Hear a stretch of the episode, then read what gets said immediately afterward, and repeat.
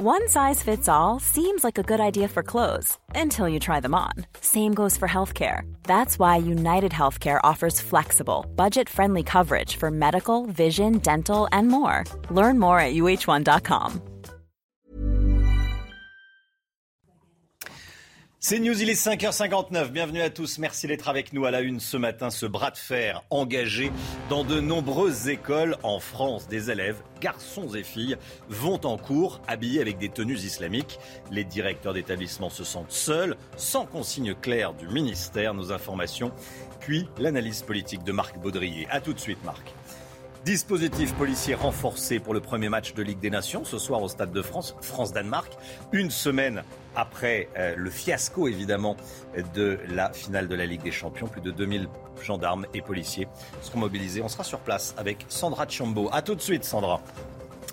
Joe Biden veut stopper les ventes de fusils d'assaut au moins de 21 ans après le drame du Valdez. Elisabeth Guedel, dans un instant, en direct avec nous. A tout de suite, Elisabeth. Si vous voulez emprunter de l'argent pour acheter un appartement ou une maison, dépêchez-vous. Les taux d'intérêt remontent, c'est ce que nous dira Eric de Ritmaten. A tout de suite, Eric. Et puis euh, la reine, absente à la messe aujourd'hui en son honneur à Londres, elle est un petit peu fatiguée après les festivités d'hier qui ont duré jusqu'en début de soirée quand elle a donné le coup d'envoi des illuminations. Et puis on ira à l'exposition euh, Polnareff, exposition en immersion dans le monde de Michel Polnareff, dans la mythique salle du Palace à Paris. Ce nouveau phénomène inquiétant donc au sein de l'éducation nationale, de plus en plus de jeunes vont au lycée en portant des tenues islamiques. Emmanuel Macron est, monté au créneau. Il a appelé hier à ce que la loi de la République soit appliquée, Chana. Et la loi est très claire pour tous les élèves. Aucun signe religieux, quel qu'il soit, n'est autorisé dans l'éducation nationale. Thomas Chama. Des abayas et des camis sans nombre devant les grilles des lycées. Ces derniers mois, de plus en plus d'élèves revendiquent le port de ces tenues longues islamiques, de quoi compliquer la tâche des professeurs chargés de faire respecter la loi sur l'interdiction des signes religieux à l'école. Une situation qui va bien au-delà d'une simple considération vestimentaire, selon le témoignage à visage caché de cette professeure, qui constate elle aussi des dérives dès le plus jeune âge. En parallèle de euh, ces signes vestimentaires de plus en plus visibles, on constate chez les élèves euh, des, comportements que l'on ne voyait pas auparavant. Par exemple, des enfants qui se bouchent les oreilles lorsque on met de la musique. Des attitudes très peu condamnées par sa hiérarchie à l'éducation nationale, aux grandes dames de l'enseignante. Mon sentiment, il est que nous sommes face à euh, quelque chose d'extrêmement euh, inquiétant, extrêmement menaçant, et que nous sommes livrés à nous-mêmes. Voilà, entre le ne rien faire et faire un peu euh, improviser, etc. Le dossier devrait être soumis dans les prochains jours au ministre de l'Éducation nationale, Papendiaï. Marc Baudrier avec nous. Marc, c'est clairement un premier test politique pour le nouveau ministre de l'Éducation. Hein. Oui, alors il était à Marseille, il a suivi Emmanuel Macron, toujours un pas derrière Macron, mais euh, le ministre est resté silencieux, un peu comme un bon élève euh, qu'il est d'ailleurs, Papendiaï. Il a laissé Macron s'exprimer pour lui, notamment sur les tenues islamiques. Donc euh, l'opinion a fait état de cette vague épidémique hein, de tenues islamiques dans toutes les écoles, ça qui a été repéré par les rectorats et par les, les renseignements territoriaux. Macron a été très clair là-dessus, il a voulu la clarté sur tous les chiffres, c'est ce qu'il demande. La loi est très claire, dit Macron, pas de signe religieux quel qu'il soit. Il veut répondre à toutes les situations qui ne respectent pas les lois de la République. Papendiaï est donc clairement soutenu, il va devoir mener un combat, ça c'est clair, mais euh, ça devait être un test, vous l'avez dit, et euh, est absent. On a eu l'image de Papendiaï, on n'a pas eu le son. Euh, il n'y a donc pas eu de test vraiment. Et il a joué à Marseille son rôle de symbole, un symbole de la France de l'immigration. C'était l'important politiquement pour euh, Macron, mais c'était un, symbole silencieux. Merci beaucoup Marc Baudry. On en parlera également avec mon invité euh, qui sera en direct avec nous à 7h, Robert Redeker, philosophe. Robert Redeker qui sera avec nous à 7h. Dans l'actualité également, euh, l'affaire euh, et l'histoire de cette restauratrice présentée à un juge pour avoir refusé l'entrée à une cliente voilée. Les faits se sont déroulés le 29 mai à Andaille, dans les Pyrénées-Atlantiques. Très en colère, le fils de cette dame voilée a filmé la scène et a publié la, la vidéo sur les réseaux sociaux. Et la restauratrice devra répondre de discrimination fondée sur la religion réelle ou supposée d'une personne. Jules Boiteau. Il est aux alentours de midi le 29 mai dernier quand la gérante de ce restaurant de bord de mer à Andaille au Pays Basque refuse l'entrée à une femme voilée. Le fils de la cliente, présent lors de l'altercation, filme la scène. On est client chez vous. On est client, vous êtes professionnel, vous n'avez pas à faire ça. C'est quoi ça? S'il vous plaît. C'est le jour que vous venez habillé comme la préhistoire, comme votre maman. la préhistoire, comme ma mère. À la suite de l'incident, son fils dépose plainte. Hier, la restauratrice âgée de 64 ans a été placée en garde à vue et déférée. Elle est convoquée devant le tribunal correctionnel de Bayonne le 20 septembre prochain pour discrimination fondée sur la religion réelle ou supposée. Le fait de refuser quelqu'un euh, parce que celui-ci ou celle-ci portait un, voile est euh, prohibé par article 225.1 du code, du code pénal, sauf à ce que la personne ait, ait le visage masqué, évidemment, puisque l'interdiction de porter des vêtements qui masqueraient le visage est posée par la loi de 2010. Si la discrimination est établie, la propriétaire du restaurant risque jusqu'à 5 ans de prison et une peine d'amende la menace terroriste en cette période de fête religieuse. Gérald Darmanin appelle à la vigilance. dans un télégramme, il demande au préfet de renforcer la sécurité des lieux de culte juifs et chrétiens. Je rappelle que ce week-end seront célébrées les fêtes de Shavuot et de la Pentecôte les autorités sur le qui-vive. Avant le match de ce soir, France-Danemark au Stade de France, premier match de la Ligue des, Nations. Objectif, évidemment, euh, éviter de revivre le fiasco de samedi dernier en finale de la Ligue des Champions. On rejoint tout de suite Sandra Chambo et Florent Ferréo en direct du Stade de France. Bonjour Sandra. Eh, vous êtes devant la porte A. Quel est le dispositif de sécurité prévu ce soir?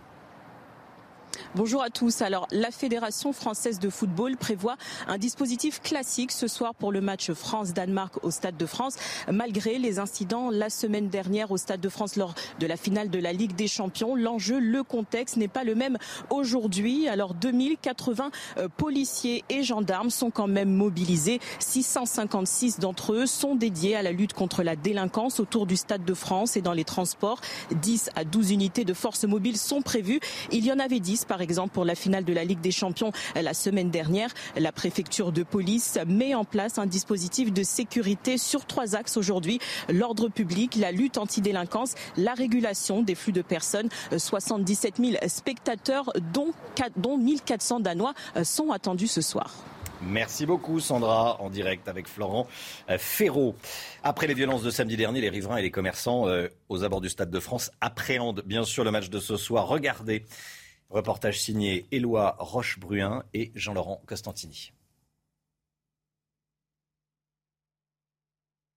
On a eu peur après 20h30, les gens étaient alcoolisés, euh, il y avait trop de foule, il y avait trop de monde. Euh, on n'arrivait plus à les tenir, donc euh, ouais, on a eu peur. À quelques heures du match France-Danemark au Stade de France, les images des débordements lors de la finale de la Ligue des Champions sont encore dans toutes les têtes. Alors, cette commerçante appréhende cette nouvelle rencontre. Les commerçants ont assez souffert, tout le monde a assez souffert. Donc pour nous, stop. Ce père de famille cherche même à revendre ses billets. Il craint de nouveaux mouvements de foule. J'avais prévu d'aller voir le match avec mon fils. Je ne vais pas vous mentir, euh, les places, on va les revendre. Quoi, parce que par rapport à ce qui peut se passer autour du stade, vu ce qu'on a vu ce qui s'est passé la semaine dernière, on n'est pas vraiment serein. Quoi.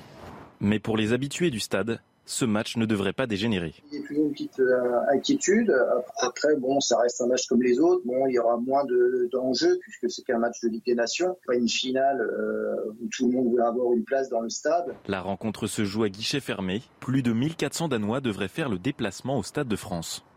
En attendant, les riverains espèrent que la soirée se déroule dans le calme.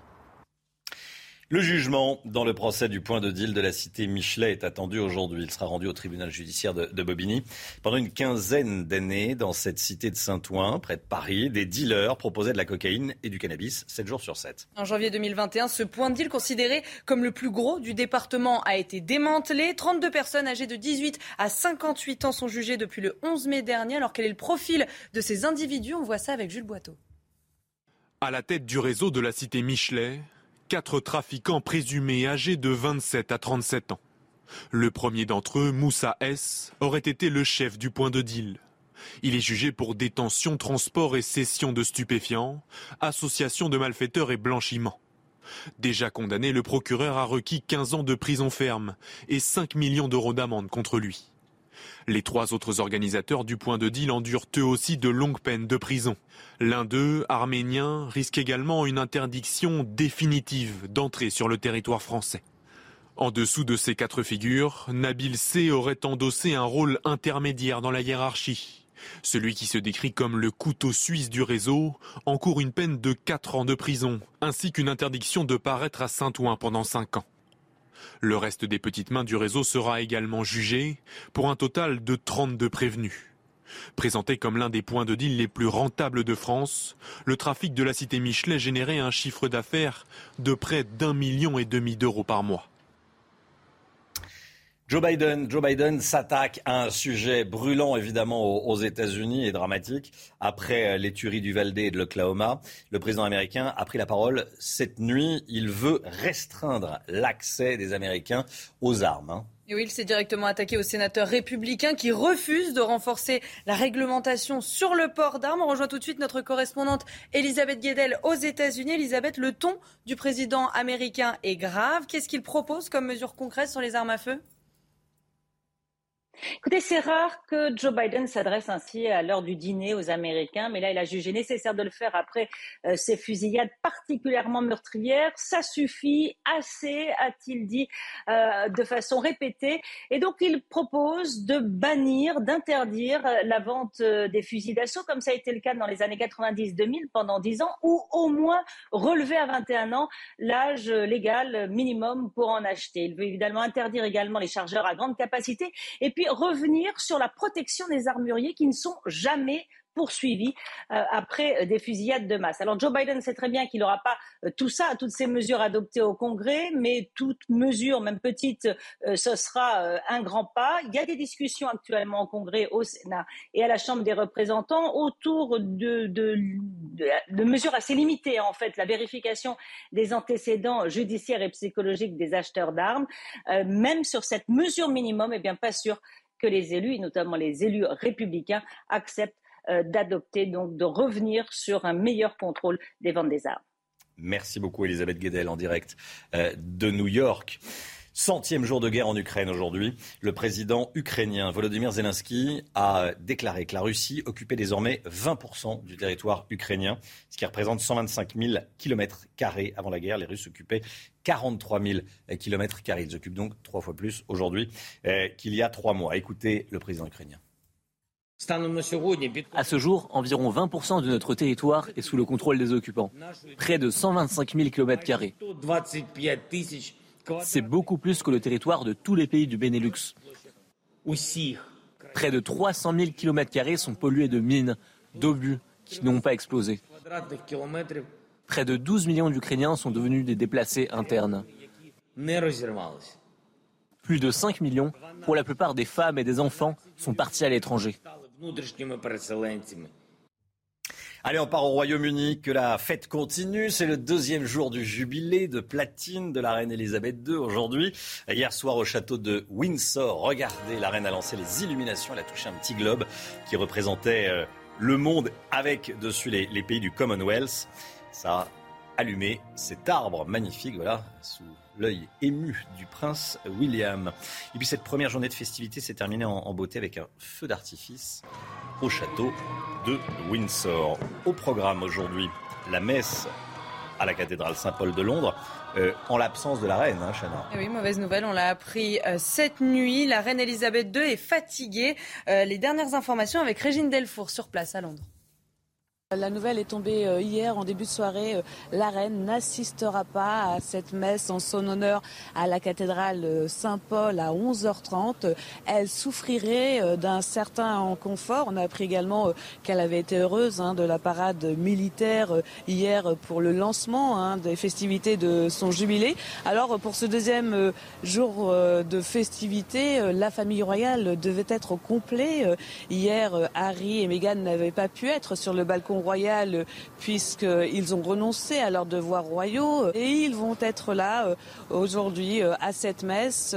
La cloche Great Paul, qui est la plus grande cloche du pays, sonnera quand même en l'honneur de la reine. Voilà, Régine Delfour qu'on retrouvera en direct ce matin. Eh, les cliniques privées en France sous haute tension avec la saturation des services d'urgence. Le, public se replie vers les cliniques privées. Et oui, c'est le cas dans la métropole bordelaise. Reportage à la clinique Bordeaux-Nord signé Jérôme Rampenou. Depuis le 18 mai, le centre hospitalier de Bordeaux régule l'accès des urgences la nuit, ce qui a des conséquences sur les autres services de la métropole. À la clinique Bordeaux-Nord, la fréquentation ne cesse d'augmenter. Les équipes sont proches de la saturation. On a déjà des arrêts maladie euh, qui tombent, notamment sur les équipes de nuit. Ce qui se passe dans ces cas-là, toujours, c'est un effet domino. Euh, si une équipe euh, commence à être sous-effectif pour cause d'arrêt, ça devient de plus en plus dur pour ceux qui restent. Et donc, on a très peur d'arrêt en chaîne, en cascade. Le CHU fait face à un manque de personnel dans les urgences, ce qui n'est pas le cas de la clinique. L'augmentation de patients la nuit s'explique aussi par la démographie de la métropole. Il est évident que l'explosion démographique de Bordeaux ces dernières années n'a pas été anticipée sur le plan médical, euh, que l'offre de structures de soins à mettre en face de cette explosion démographique n'est plus adaptée aujourd'hui. La santé de la population est l'affaire des hôpitaux publics, des hôpitaux privés, de la médecine de ville. On doit avoir une considération parfaite et une coordination parfaite pour soigner le mieux possible l'ensemble de la population. Sans une meilleure organisation entre les établissements de la région pour l'accueil des patients aux urgences, la direction de Bordeaux Nord redoute que le personnel se retrouve dans la même situation qu'au CHU, complètement submergé dans peu de temps. Voilà, les cliniques privées sous haute tension. Il est 6h15. Bon réveil à tous. Merci d'être avec nous. Point info tout de suite, Chanel Housteau. Centième jour de guerre aujourd'hui en Ukraine et cette toute dernière déclaration de Volodymyr Zelensky, le président ukrainien a déclaré cette nuit que la Russie occupait désormais 20% du territoire ukrainien, ce qui représente 125 000 km. C'est trois fois plus qu'il y a trois mois. Aux États-Unis, cinq personnes blessées pendant une fusillade dans un cimetière du Wisconsin. Ça s'est passé cette nuit pendant l'enterrement d'un homme tué fin mai par la police. Pendant un contrôle, il avait pris la fuite et avait été vu avec une arme à feu en main. La rencontre entre Michel Sardou et Jean-Luc Mélenchon aura-t-elle lieu Le chef de file des Insoumis a invité le chanteur à discuter après qu'il a critiqué son programme. Dans une interview publiée hier par Paris Match, Michel Sardou alerte Si Jean-Luc Mélenchon est nommé Premier ministre, je me tire je me tire ou je déclare l'indépendance de la, de la Normandie, parce qu'il vit, il vit en Normandie désormais, Michel Sardou. Bon, il est un peu, oui, chafouin, c'est à lire dans, dans, dans, Paris Match. Bon, ceci dit, Jean-Luc Mélenchon a eu la bonne, euh, c'est plutôt rigolo, il dit, euh, restez, on vous aime, euh, hein, Marc Baudaillé. Oui, il a répondu un petit mot très, très ouvert et très sympa, alors il avait pris quand même il aurait pu mal le prendre et là, là ça aurait été, il a été surprenant dans sa réaction. Il a été surprenant dans sa réaction, exactement. Allez, l'été arrive, vos enfants vont peut-être partir en colonie de vacances, en groupe. Eh bien, sachez que ça risque d'être compliqué. Cette année, la France fait face à une pénurie d'animateurs. Eh oui, les salaires sont trop bas et les formations trop chères. Conséquence, certaines colonies de vacances ou centres de loisirs vont être supprimées. Reportage en Vendée de Jean-Michel Decaze. Au centre socioculturel de la Petite Gare à Saint-Gilles-Croix-de-Vie en Vendée, les directeurs n'avaient jamais autant galéré pour trouver les 14 animateurs de l'équipe d'été. Il a fallu que je recrute euh, par le biais des réseaux sociaux notamment. Il y a eu Pôle emploi. Euh, et puis ben, de bouche à oreille également. On recrute même par SMS où on envoie maintenant des par SMS euh, ben, nos besoins euh, à des CV qu'on a reçus dans l'année. Et il reste encore un poste à pourvoir. Le nombre de jeunes ayant passé le BAFA a diminué de 28% depuis l'an dernier. Si l'épidémie de Covid a supprimé des sessions d'examen, les professionnels de l'enfance constatent que le métier attire beaucoup moins. Les jeunes actuellement, ils veulent quand même gagner bien leur vie et avoir pas mal de temps de loisirs. En tout cas, c'est ce qu'on c'est ce qu'on remarque. Des horaires décalés par rapport à des horaires classiques de bureau. Donc là, par exemple, le mercredi, on a des journées, on a des grosses journées qui durent bien 10 heures de boulot. Donc c'est assez intense. Mais et les vacances, euh, là, c'est encore plus intense. Victor a décroché son Bafa en février dernier. Il a déboursé 500 euros de sa poche. En moyenne, le diplôme coûte 1000 euros au candidat pour un salaire mensuel de 1200 à 1400 euros. Des salaires faibles qui ne rémunèrent pas la responsabilité face à de jeunes enfants ou face aux ados. Voilà les jolies colonies de vacances. Allez, on va pas chanter du Michel, euh, du Pierre Perret, mais du Michel Polnareff, le célèbre chanteur, qui nous invite à le redécouvrir dans une exposition dans la mythique salle du Palace. Polnareff, Polnareff, c'est le nom de cette expérience. Ce n'est pas une exposition, attention, c'est une expérience numérique et immersive. Hein, Exactement, un spectacle qui mêle tube mythique et rêve du chanteur. Nous étions à l'avant-première. Inès Sabatier.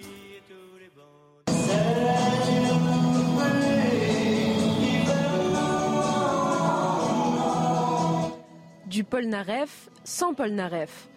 Pour son grand retour, le chanteur à lunettes a décidé de faire vivre une expérience inédite à ses fans. Un spectacle immersif dans ses rêves, les Polnareff.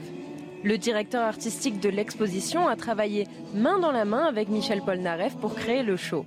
On est parti des rêves de Michel Polnareff. Euh, on, a, on a construit euh, ensemble un scénario qui évoque donc le cycle de la vie de la naissance à la renaissance. Et chaque rêve est tissé avec un grand classique de Michel Polnareff, euh, La poupée qui fait non, Holidays, Love Me, Please Love Me, euh, On ira tous au paradis, quoi. Bref, euh, ces chansons qui sont des monuments de la musique française. Quelques fans chanceux ont été tirés au sort pour découvrir Polnareff en avant-première. Et à la fin de la projection, Blanche et Adèle sont séduites trouvé l'expérience très immersive et euh, très moderne. Je pense que pour des gens qui ne connaissent pas forcément Paul Nareff, ça peut leur faire vraiment découvrir quelque chose.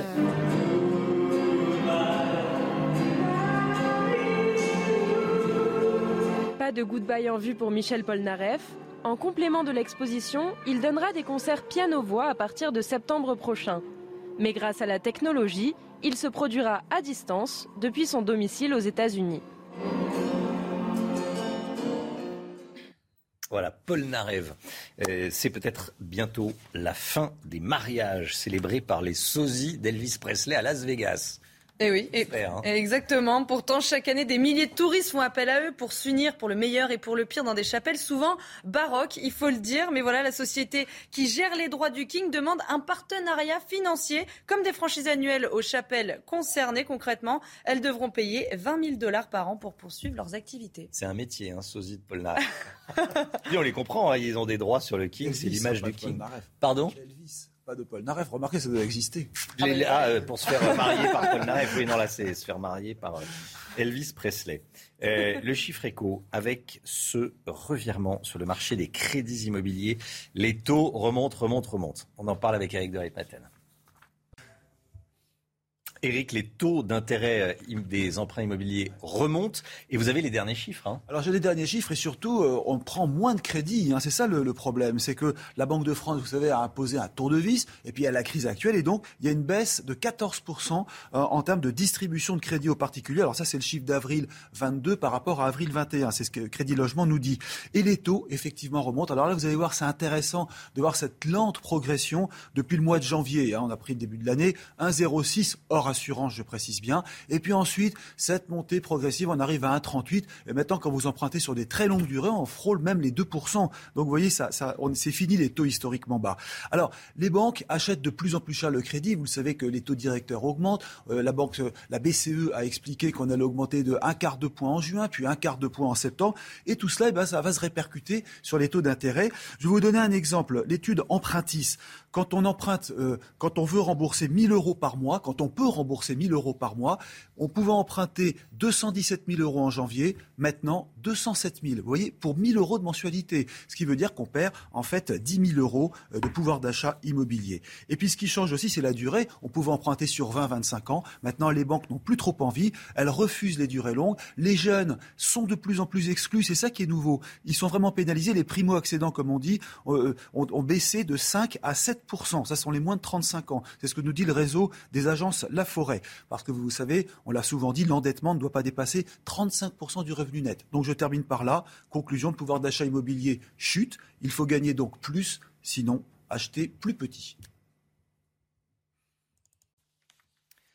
C'est News, il est 6h23. Restez bien avec nous. Beaucoup d'actualités encore ce matin. Des tenues islamiques à l'école. Certains élèves se rendent à l'école, garçons et filles, avec des tenues islamiques. Les directeurs d'établissement sont souvent désemparés. On en parle ce matin dans la matinale. On sera également en direct ce matin du Stade de France. Il y a un nouveau match ce soir au Stade de France. France-Danemark. Ça devrait être euh, plus calme que samedi dernier. Je dis bien ça devrait être. Cette fois-ci, le dispositif de sécurité a été renforcé. À tout de suite. On connaît la finale du tableau féminin de Roland Garros, Chana. Ah oui, la numéro 1 mondiale est favorite. Iga Swiatek a battu facilement la russe euh, Daria Kazatkina. Elle affrontera la jeune américaine de 18 ans, Coco Goff, en finale. Coco Goff qui a dominé l'italienne Martina Trevisan. La finale féminine, c'est demain à 13h. Et puis dans le tableau masculin, la légende du tournoi, Rafael Nadal, ouvre les demi-finales cet après-midi à 14h45. L'Espagnol sera opposé à l'Allemand Alexander Zverev, tête de, série numéro 3, pour décrocher euh, une 14e finale à Roland Garros. Dans l'autre demi-finale, c'est le Norvégien Casper Ruud et le Croate, le Croate Marin Cilic qui s'affronteront pour une place en finale. Le temps tout de suite avec Alexandra Blanc. Attention aux orages. Il y a une vigilance qui est en cours, Alexandra. Oui, vigilance qui vient à peine d'être émise par Météo France avec au programme un temps très instable et donc 10 départements du sud-ouest ont été placés sous surveillance. Vigilance qui va donc commencer à partir de 16 heures. C'est là où on attend les orages les plus violents aujourd'hui, donc principalement dans le sud-ouest à partir de 16 heures et ça va se poursuivre une bonne partie de la soirée, mais également de la nuit. Hier, on a déjà eu des orages, notamment dans le Puy de Dôme avec ces images. Regardez des orages, mais également euh, de la grêle euh, du côté d'Espina, donc en fin de journée. Alors au programme ce matin, un temps très nuageux, très brumeux également, et puis dans l'après-midi, c'est là que vont se mettre en place hein, les premiers orages, principalement entre le sud-ouest, les régions centrales ou encore le bassin parisien. On aura quelques orages également entre les Vosges et le Jura, mais c'est vraiment dans le sud-ouest que les orages seront les plus violents, retrouvant en revanche un temps très sec, très lumineux, principalement entre la région PACA, les Alpes du Sud ou encore le nord de la Corse. Les températures, températures plutôt douces ce matin, 16 à Paris, déjà 19 degrés pour nos amis toulousains, 21 degrés à Marseille et dans l'après-midi, eh bien les températures s'envolent. C'est d'ailleurs pourquoi les orages sont particulièrement violents. 27 degrés euh, pour Bordeaux, 30 degrés à Toulouse, 30 degrés également pour le Lyonnais. Vous aurez 32 degrés à Marseille et 28 degrés à Paris. En moyenne, 27 degrés à Nancy. Température estivale. La suite du programme, des conditions météo qui vont rester donc orageuses pour votre week-end de la Pentecôte. Beaucoup d'orages prévus samedi sur les trois quarts du pays. Hein. Tout le monde sera concerné, excepté euh, le sud-est du pays ou encore la Corse. Et puis dimanche, quelques orages encore résiduels avec une petite baisse des températures. C'est donc un week-end orageux qui vous attend. CNews, il est 6h29. Bienvenue à tous. Merci d'être avec nous. Merci d'avoir choisi CNews pour démarrer cette journée de vendredi 3 juin. Dispositif policier renforcé pour le premier match de Ligue des Nations ce soir au Stade de France. France-Danemark, une semaine après le fiasco de la Ligue des Champions. Plus de 2000 policiers et gendarmes mobilisés. Une restauratrice du Sud-Ouest va avoir des ennuis avec la justice. Pourquoi? Parce qu'elle a refusé une cliente qui portait un voile islamique. On va vous raconter ce qui s'est passé. Marine Le Pen est l'invitée de Laurence Ferrari à 8h15 ce matin. Elle mène une campagne discrète pour les législatives. Quelle est sa stratégie? Je poserai la question à Marc Baudrier. A tout de suite, Marc. La taxe foncière en hausse dans de nombreuses villes, notamment en Loire-Atlantique, comme vous le verrez. La reine absente à la messe en son honneur aujourd'hui à Londres. Elle est un peu fatiguée après les festivités d'hier qui ont duré jusqu'en début de soirée quand elle a donné le coup d'envoi des illuminations. On va vous montrer toutes les images, bien sûr. Les autorités sur le qui-vive avant le match France-Danemark ce soir au Stade de France, premier match de la Ligue des Nations. Le dispositif de sécurité a été renforcé Objectif, évidemment, éviter de revivre le fiasco de la finale de la Ligue des Champions samedi dernier, Chana. Hein. Alors quel sera le dispositif de sécurité ce soir? On voit ça avec Sandra Chiambo. 77 000 spectateurs sont attendus au Stade de France ce soir pour le match France-Danemark. 2080 policiers et gendarmes sont mobilisés pour cette rencontre, sans risque particulier selon les organisateurs. 656 d'entre eux sont dédiés à la lutte contre la délinquance aux abords du stade. Ce chiffre comprend également 10 à 12 unités de force mobile.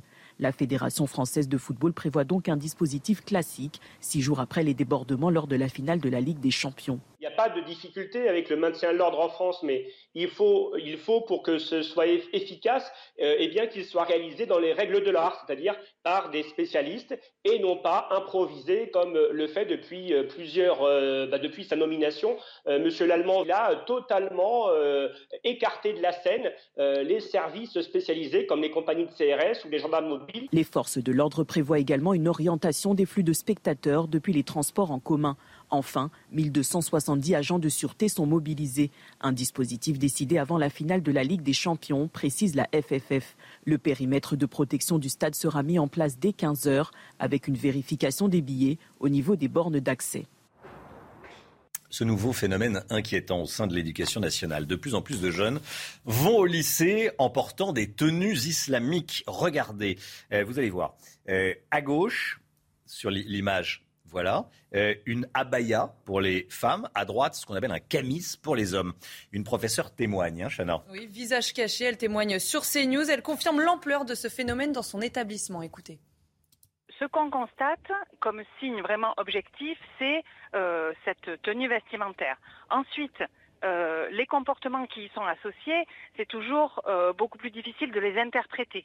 Mais ce que je peux dire, c'est que en parallèle de ces signes vestimentaires de plus en plus visibles, on constate chez les élèves des, des comportements que l'on ne voyait pas auparavant. Par exemple, des enfants qui se bouchent les oreilles lorsque on met de la musique. Voilà, chose que on ne voyait pas il y a 4 euh, ans, 5 ans, ou de façon vraiment très très euh, très anecdotique. Euh, des élèves qui ne veulent pas manger les légumes qui ont touché la viande qui n'est pas halal, chose qu'on ne voyait pas. Alors, les choses se font de façon très très progressive, de façon ténue, mais quand on prend un peu de recul, on se dit, ben voilà, tout ça avant, ça n'existait pas. Mon sentiment, il est que nous sommes face à quelque chose d'extrêmement euh, inquiétant, extrêmement menaçant, et que nous sommes livrés à nous-mêmes. Voilà, et on va y revenir. Soyez là à 7 heures si vous le pouvez avec euh, le professeur de philosophie Robert Redeker. Il sera avec nous à 7 heures. Robert Redeker dans la matinale. Joe Biden s'attaque au sujet brûlant des armes à feu aux États-Unis. Après les tueries du Valdez et de l'Oklahoma, le président américain a pris la parole cette nuit. Hein. Il s'est directement attaqué aux sénateurs républicains qui refusent de renforcer la réglementation sur le port d'armes. Joe Biden qui appelle à interdire la vente de fusils d'assaut aux particuliers. Écoutez. Nous devons interdire les armes d'assaut et les chargeurs à grande capacité. Et si nous ne pouvons pas interdire les armes d'assaut, alors nous devrions faire passer l'âge pour les acheter de 18 à 21 ans, renforcer les vérifications des antécédents, promulguer des lois sur l'entreposage sécuritaire et des lois sur les indicateurs de danger, abroger l'immunité qui protège les fabricants d'armes à feu de toute responsabilité. La guerre en Ukraine, à présent, centième jour de guerre en Ukraine, aujourd'hui. Le président ukrainien Volodymyr Zelensky a déclaré que la Russie occupait désormais 20% du territoire ukrainien. Général, clairement, je voulais qu'on se pose un petit peu avec vous, qui êtes euh, évidemment, qui nous apportez chaque matin votre, expertise. Euh, ce matin, donc, centième jour de guerre en Ukraine, où en est-on sur euh, le terrain militaire? Rappelons que 100 jours se décompose en, 60 jours plus 40 jours. 60 jours, la première offensive dans laquelle les Russes ont subi une défaite, et 40 jours, la nouvelle offensive sur le Donbass. C'est celle dont on parle actuellement. C'est celle pour laquelle le rapport de force est en faveur des forces russes, pour plusieurs raisons. Les soldats sont mieux entraînés, mieux équipés. Euh, le nombre est en faveur des Ukrainiens, mais il manque d'équipement, il manque de munitions, ça c'est évident.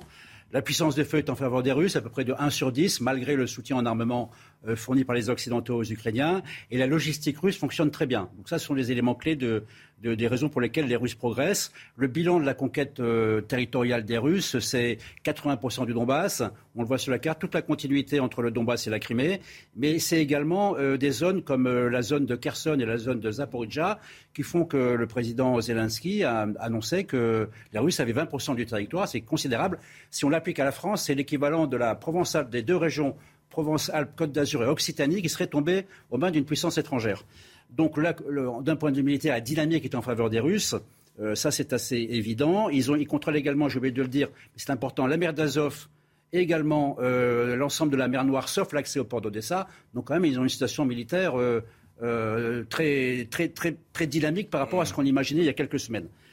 Euh, et l'enjeu pour les Ukrainiens, ça va être effectivement la capacité à leur, à fournir des, armements en munitions. Ils le réclament, ils le demandent et c'est indispensable. Voilà le terrain militaire. Où en est-on sur le terrain diplomatique Et la Russie est totalement isolée. Je pense que là, ça c'est à peu près évident. Euh, mm. C'est prouvé aux Nations Unies. Ils ont quelques alliés, mais qui sont qui s'engagent pas forcément, pas, pas vraisemblablement, enfin pas fortement en faveur de la Russie. Du côté de l'Ukraine, c'est l'inverse. C'est la cohésion du clan occidental.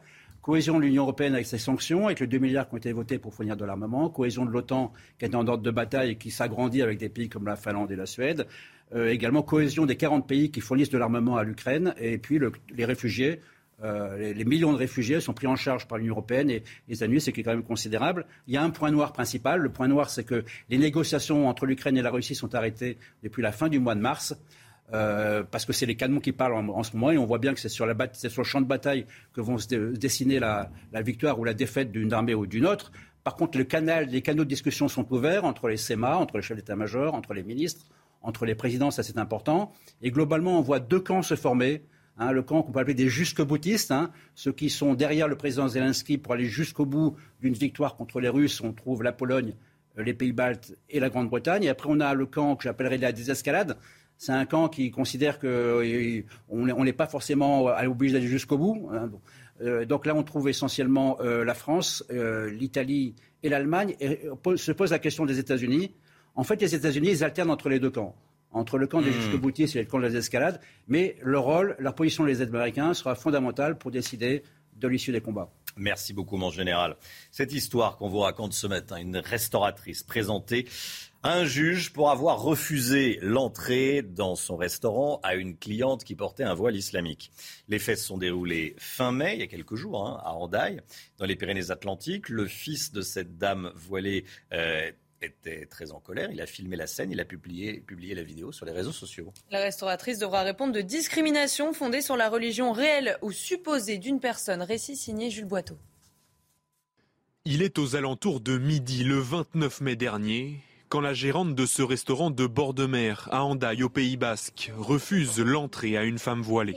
Le fils de la cliente, présent lors de l'altercation, filme la scène. On est client chez vous. On est client, vous êtes professionnel, vous n'avez pas à faire ça. C'est quoi ça S'il vous plaît. C'est le jour que vous venez habillé comme la préhistoire, comme votre maman. La préhistoire, comme ma mère. À la suite de l'incident, son fils dépose plainte. Hier, la restauratrice âgée de 64 ans a été placée en garde à vue et déférée. Elle est convoquée devant le tribunal correctionnel de Bayonne le 20 septembre prochain pour discrimination fondée sur la religion réelle ou supposée. Le fait de refuser quelqu'un euh, parce que celui-ci ou celle-ci portait un, voile est euh, prohibé par article 225.1 du code, du code pénal, sauf à ce que la personne ait, ait le visage masqué, évidemment, puisque l'interdiction de porter des vêtements qui masqueraient le visage est posée par la loi de 2010.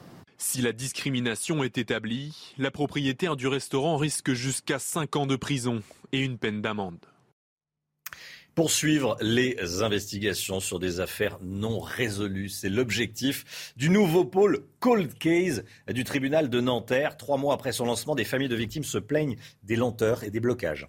Et ces familles ont organisé une conférence de presse en début de semaine. Les précisions d'Adrien Spiteri et Sandra Buisson. C'est à cet étage du tribunal de Nanterre que le pôle dédié aux crimes sériels et non élucidés s'installera à la rentrée. Pour l'instant, une seule magistrate sur les trois attendue. Elle a dans son escarcelle cette affaire dont celle concernant Michel Fourniret. Trop lent, trop peu au regard des 240 dossiers criminels qui auraient vocation à y être pris en charge qu'on cesse la guerre gendarmerie-police qui euh, euh, pollue euh, beaucoup de dossiers, qu'on cesse souvent les frictions entre le parquet, les juges d'instruction, enfin les différentes catégories de magistrats, et qu'on avance dans cette idée qu'on ne peut pas tolérer que tant de crimes soient impunis. Ces familles et leurs avocats réclament aussi des moyens à la hauteur de leur espérance. La sœur de Férouz Bendouiou est introuvable depuis 1987. On attend quoi au juste en fait?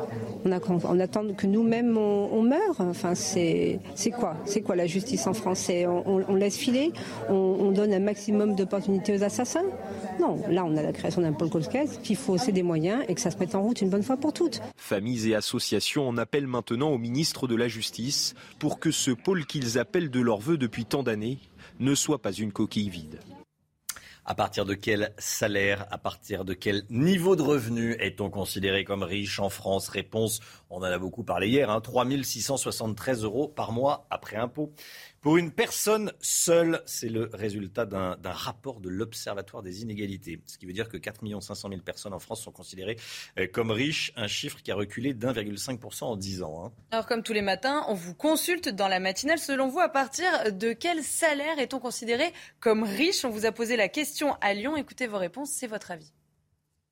Moi, je gagne le RSA là. Et... Euh sans faire d'abus, je m'en sors. Du coup, je pense qu'autour de 1000, 1100, 1200, on peut commencer à être riche. Je pense qu'à partir de 3600 euros euh, net par mois, chacun individuellement, on est riche. En effet. Minimum 3600, euh, euh, pour moi, c'est bien. C'est riche, non. Quand on voit ce que certains gagnent, c'est pas riche. Mbappé, vu ce qu'il gagne par mois, 3600, pour moi, c'est pas riche.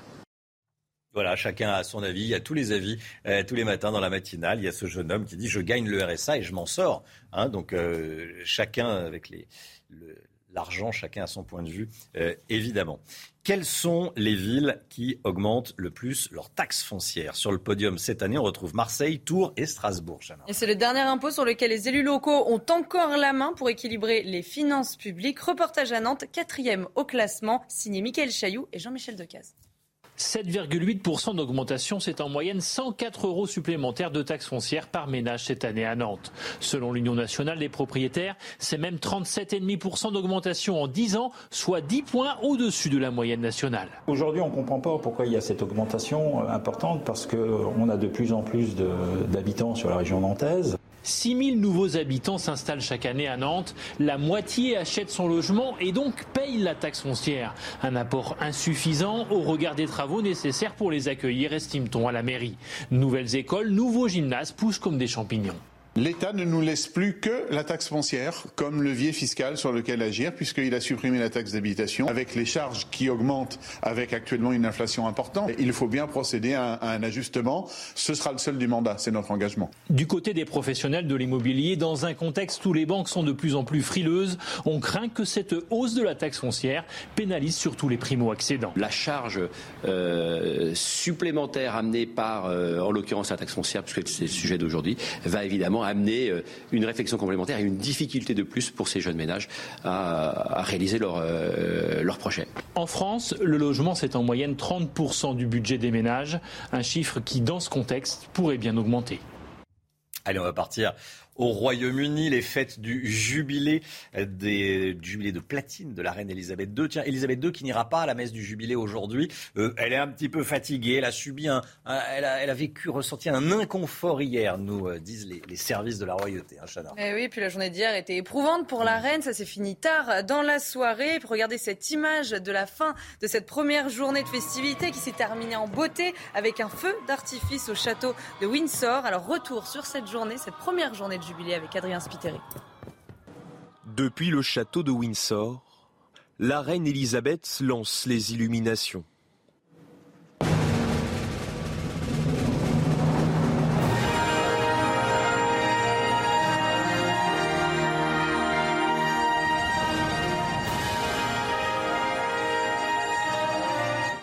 À travers tout le Royaume-Uni et les pays du Commonwealth, 2800 lanternes ont été allumées hier soir pour célébrer 70 ans de règne. Pour cette première journée, les Britanniques étaient présents en masse. Tous sont venus rendre hommage à leur reine. J'aime la reine, je pense que c'est une légende absolue. Elle a dirigé ce pays de manière désintéressée et elle l'a fait pendant si longtemps, à travers tant d'épreuves. Et je pense qu'il n'y a rien qui soit vraiment comparable à ça et à la manière dont elle s'est tenue et à l'intégrité qu'elle a gardée tout au long de son règne. C'est absolument magique, une atmosphère magique. Des visages heureux partout, il y a pas mal de monde, c'est juste formidable. C'est merveilleux d'être ici. À la tombée de la nuit, le palais de Buckingham s'est illuminé hier soir, retraçant les plus grands moments du règne d'Élisabeth II. La reine, à la santé fragile, manquera aujourd'hui la messe du jubilé dans la cathédrale Saint-Paul à Londres. Voilà, Elisabeth II un petit peu fatiguée eh, pour euh, aller à la messe du jubilé aujourd'hui. 6h46, 7h moins le quart, c'est euh, le point info. Tout de suite, Chanel Housteau. La menace terroriste en cette période de fête religieuse, Gérald Darmanin appelle à la vigilance. Dans un télégramme, il demande au préfet de renforcer la sécurité des lieux de culte juifs et chrétiens. Ce week-end seront célébrées les fêtes de Shavuot et de la Pentecôte. Le jugement dans le procès du point de deal de la cité Michelet est attendu aujourd'hui. Il sera rendu au tribunal judiciaire de Bobigny. En janvier 2021, ce point de deal considéré comme l'un des plus gros du département euh, d'Île-de-France a été euh, démantelé. 32 personnes sont jugées depuis le 11 mai dernier. C'est peut-être la fin euh, des mariages célébrés par les sosies d'Elvis Presley à Las Vegas et pourtant chaque année des milliers de touristes font appel à eux pour s'unir pour le meilleur et pour le pire. Mais la société qui gère les droits du King demande un partenariat financier aux chapelles concernées. Concrètement, elles devront payer 20 000 dollars par an pour poursuivre leurs activités.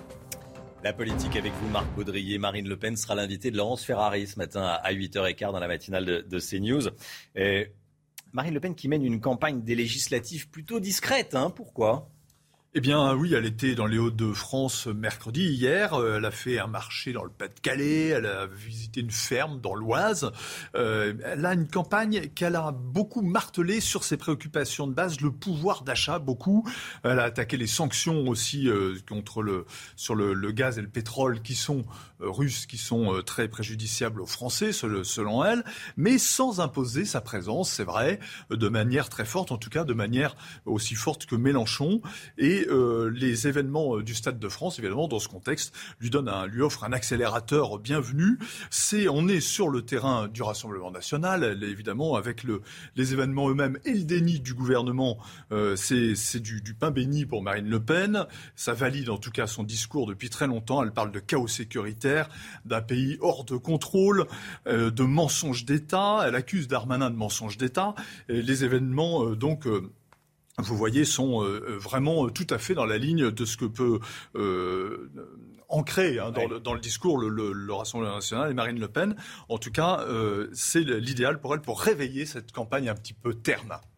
Autre question, son avenir politique, euh, et notamment qu'est-ce qu'elle fera à la rentrée, et notamment est-ce qu'elle reprendra la présidence ou non du Rassemblement national? Alors, elle ne cache pas qu'elle veut prendre du recul, Marine Le Pen. Elle a glissé que, a priori, elle ne se représenterait pas à la présidentielle. On verra si elle confirme ça tout à l'heure.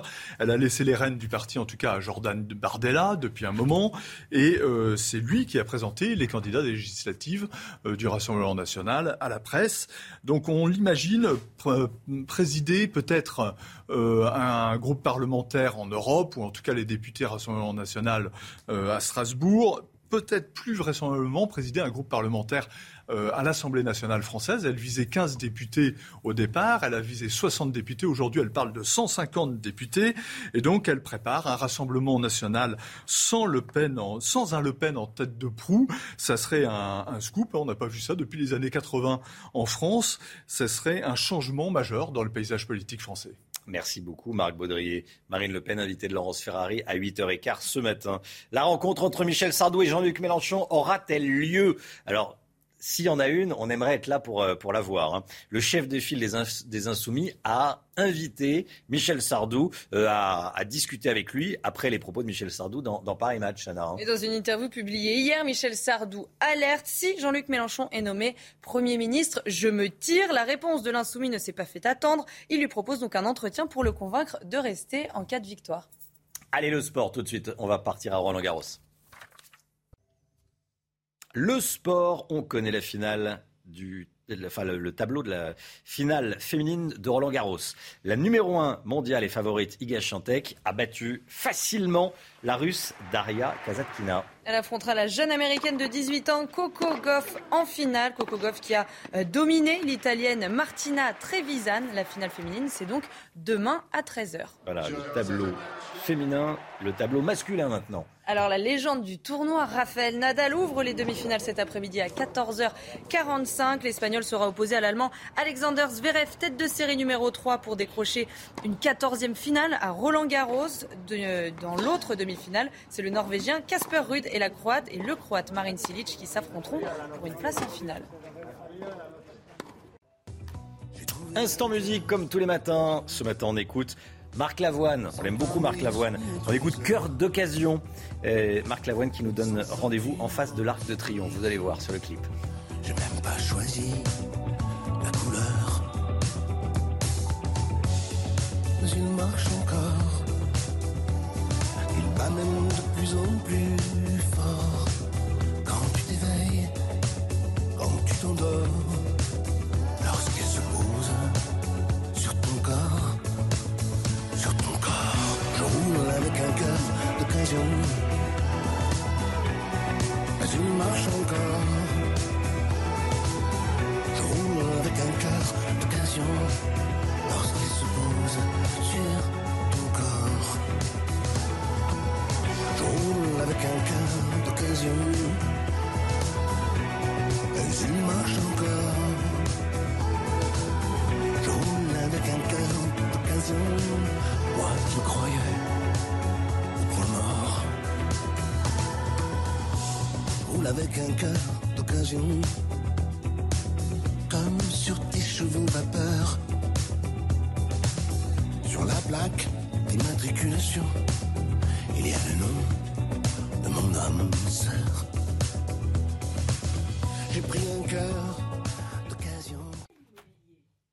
C'est News 6h53. Restez bien avec nous. Dans un instant, on va parler de ces élèves musulmans qui se rendent à l'école, collège, lycée, avec des tenues islamiques. Eh, on parle de filles, on parle également de, de garçons. On va vous raconter exactement ce qui s'est passé. On va parler de l'aspect politique de cette affaire avec vous, Marc Baudrier. Et puis on sera également eh, dans un instant avec Robert Redeker, qui est philosophe. Il sera avec nous. Il a choisi CNews pour parler ce matin. Restez bien sur CNews. Bon réveil à tous. À tout de suite. Le temps avec vous, Alexandra Blanc. Encore des orages aujourd'hui. Hein. Oui, encore beaucoup d'instabilité, un peu à l'image d'hier. Regardez ces images hier du côté de Saint-Etienne aux alentours de 20h.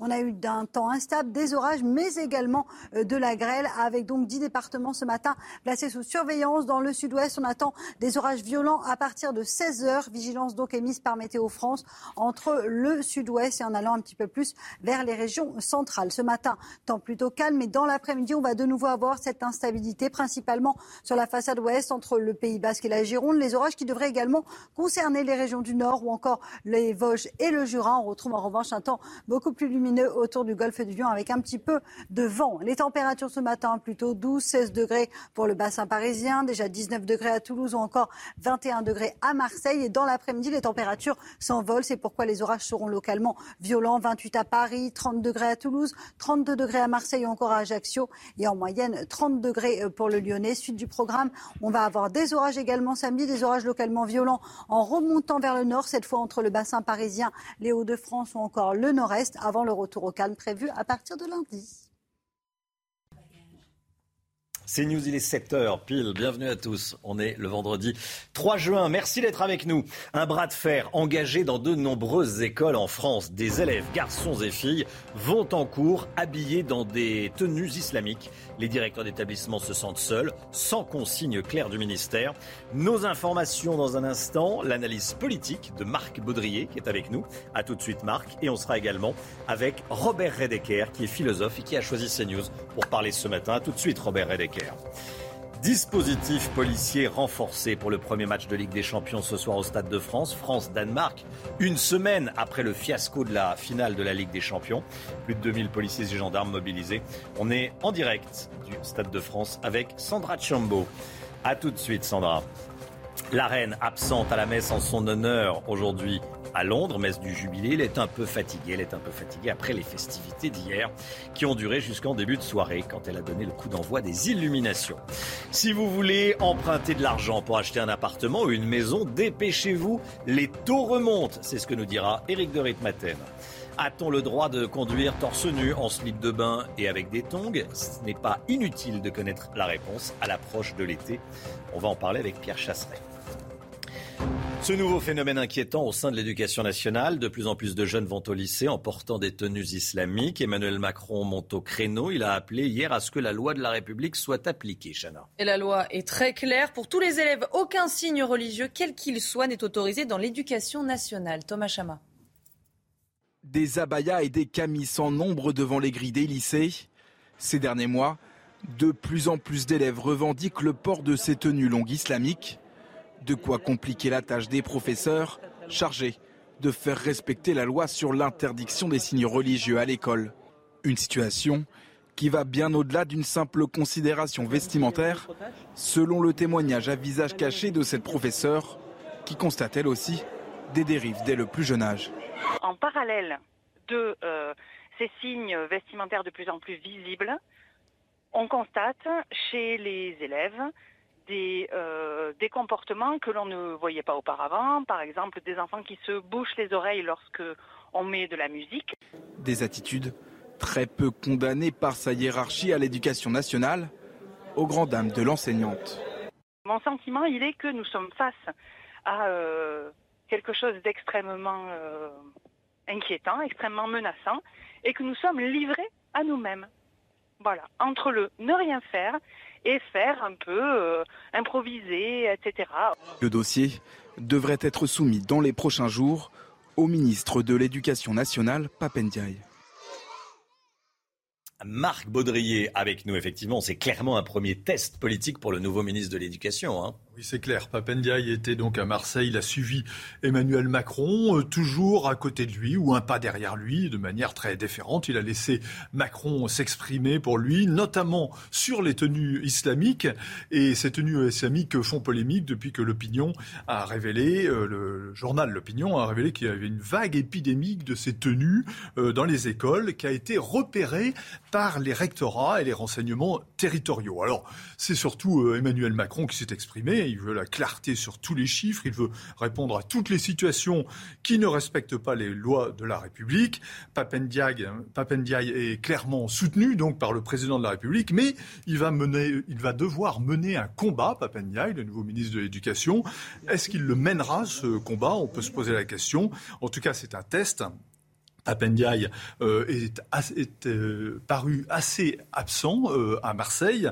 on a eu l'image, mais pas tellement le son. Hein. ces propos avaient été très contestés, vous vous souvenez, à Conflans-Sainte-Honorine, parce qu'il n'avait pas voulu vraiment parler de l'islamisme. Il a joué à Marseille donc son rôle de symbole pour la France de l'immigration, un symbole très silencieux, un peu trop. Marc Baudrier, merci Marc. Robert Redeker dans un instant avec nous. Les autorités sur le qui-vive avant le match France-Danemark ce soir au Stade de France. Premier match de la Ligue des Nations. Le dispositif de sécurité a été renforcé euh, par rapport au, dispositif classique d'un match de Ligue des Nations. Euh, il s'agit évidemment d'éviter d'avoir à revivre le fiasco, le chaos de samedi dernier. Hein. Alors on rejoint tout de suite Sandra Chiambo et Florent Ferraud en direct du Stade de France. Sandra, vous êtes à la sortie du RERB. Alors quel sera le dispositif de sécurité ce soir? On sait qu'il y a eu beaucoup de problèmes, notamment sur ce trajet de la sortie du RERB aux entrées euh, du Stade de France. Exactement, nous sommes à la sortie du RERB qui se trouve euh, juste derrière moi. Pour l'instant, c'est assez calme. Les transports en commun sont empruntés euh, par les travailleurs, mais dans quelques heures, des milliers de supporters de l'équipe de France et du Danemark vont emprunter euh, cette sortie pour se diriger vers le Stade de France qui est à quelques mètres de là. Cinq minutes à pied exactement. Vous le disiez, samedi dernier, un mouvement de grève a perturbé l'arrivée des supporters anglais et espagnols au Stade de France lors de la finale de la Ligue des Champions. Aujourd'hui, le trafic annoncé sur le RERB est quasiment donc pas d'engorgement à craindre. Tout au long de la journée, les forces de l'ordre vont patrouiller dans l'ensemble des gares et stations de l'agglomération parisienne susceptibles d'être empruntées euh, par les supporters. Une attention particulière sera portée euh, sur les cheminements empruntés par ces derniers à Saint-Denis depuis la sortie euh, des transports en commun. Un dispositif spécial est mis en place sur le RERB, le RERD et la ligne 13 du métro. L'objectif est de fluidifier et sécuriser la progression des spectateurs jusqu'au Stade de France. Ils seront 77 000 euh, ce soir à assister au match France-Danemark, dont 1400 Danois.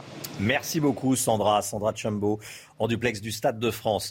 Joe Biden s'attaque au sujet brûlant des armes à feu aux États-Unis après les tueries du Valdez et de l'Oklahoma. Le président américain a pris la parole cette nuit. Hein. Il s'est directement attaqué aux sénateurs républicains qui refusent de renforcer la réglementation sur le port d'armes. Joe Biden qui appelle à interdire la vente de fusils d'assaut aux particuliers au minimum. Selon le président américain, la limite d'âge pour acheter ce type d'armes devrait être relevée à 21 ans centième jour de guerre en Ukraine. Aujourd'hui, le président ukrainien Volodymyr Zelensky a déclaré que la Russie occupait désormais 20% du territoire ukrainien. Ce qui représente 125 000 km. Avant la guerre, les Russes occupaient 43 000 km. Ils occupent donc trois fois plus l'Ukraine qu'il y a trois mois. Écoutez le président ukrainien. À ce jour, environ 20% de notre territoire est sous le contrôle des occupants. Près de 125 000 km. C'est beaucoup plus que le territoire de tous les pays du Benelux. Près de 300 000 km sont pollués de mines, d'obus qui n'ont pas explosé. Près de 12 millions d'Ukrainiens sont devenus des déplacés internes. Plus de 5 millions, pour la plupart des femmes et des enfants, sont partis à l'étranger. Les fêtes du jubilé au Royaume-Uni. La reine n'assistera pas à la messe du jubilé aujourd'hui. Les services de la royauté britannique ont fait savoir qu'elle avait subi un petit inconfort hier. Il faut dire que la journée a été longue. Regardez ces images euh, magnifiques. Il y a eu déjà la reine qui a appuyé sur ce globe qui euh, représentait la Terre et accessoirement les pays du Commonwealth. Ça a illuminé, elle a lancé ainsi les illuminations sous l'œil ému de son, de son petit-fils, hein, William. Et puis cette euh, première journée de festivité s'est terminée. Il y avait son visage aussi visage, qui était bien hein, sûr. projeté sur Buckingham. Regardez ces feux d'artifice, c'est comme ça que s'est terminée cette, euh, cette première journée de jubilé. C'était au château de Windsor également. Voilà, le château de Windsor. Elisabeth II qui va manquer la messe du jubilé aujourd'hui. Robert Redeker est avec nous. Bonjour Robert Redeker, merci Bonjour. philosophe. Euh, merci beaucoup d'être avec nous. Va parler de euh, cette information euh, avec laquelle on a ouvert le, journal hein, et, la matinale. C'est une information de nos confrères de l'opinion qui est sortie hier, qui a été commentée au sommet de l'État. Je, voulais vous entendre donc sur ce qui se passe dans certains établissements scolaires, des pressions exercées dans des écoles de plusieurs régions de France, hein, avec des filles et des garçons qui vont en cours avec des tenues islamiques. Qu'est-ce que ça vous inspire déjà comme commentaire?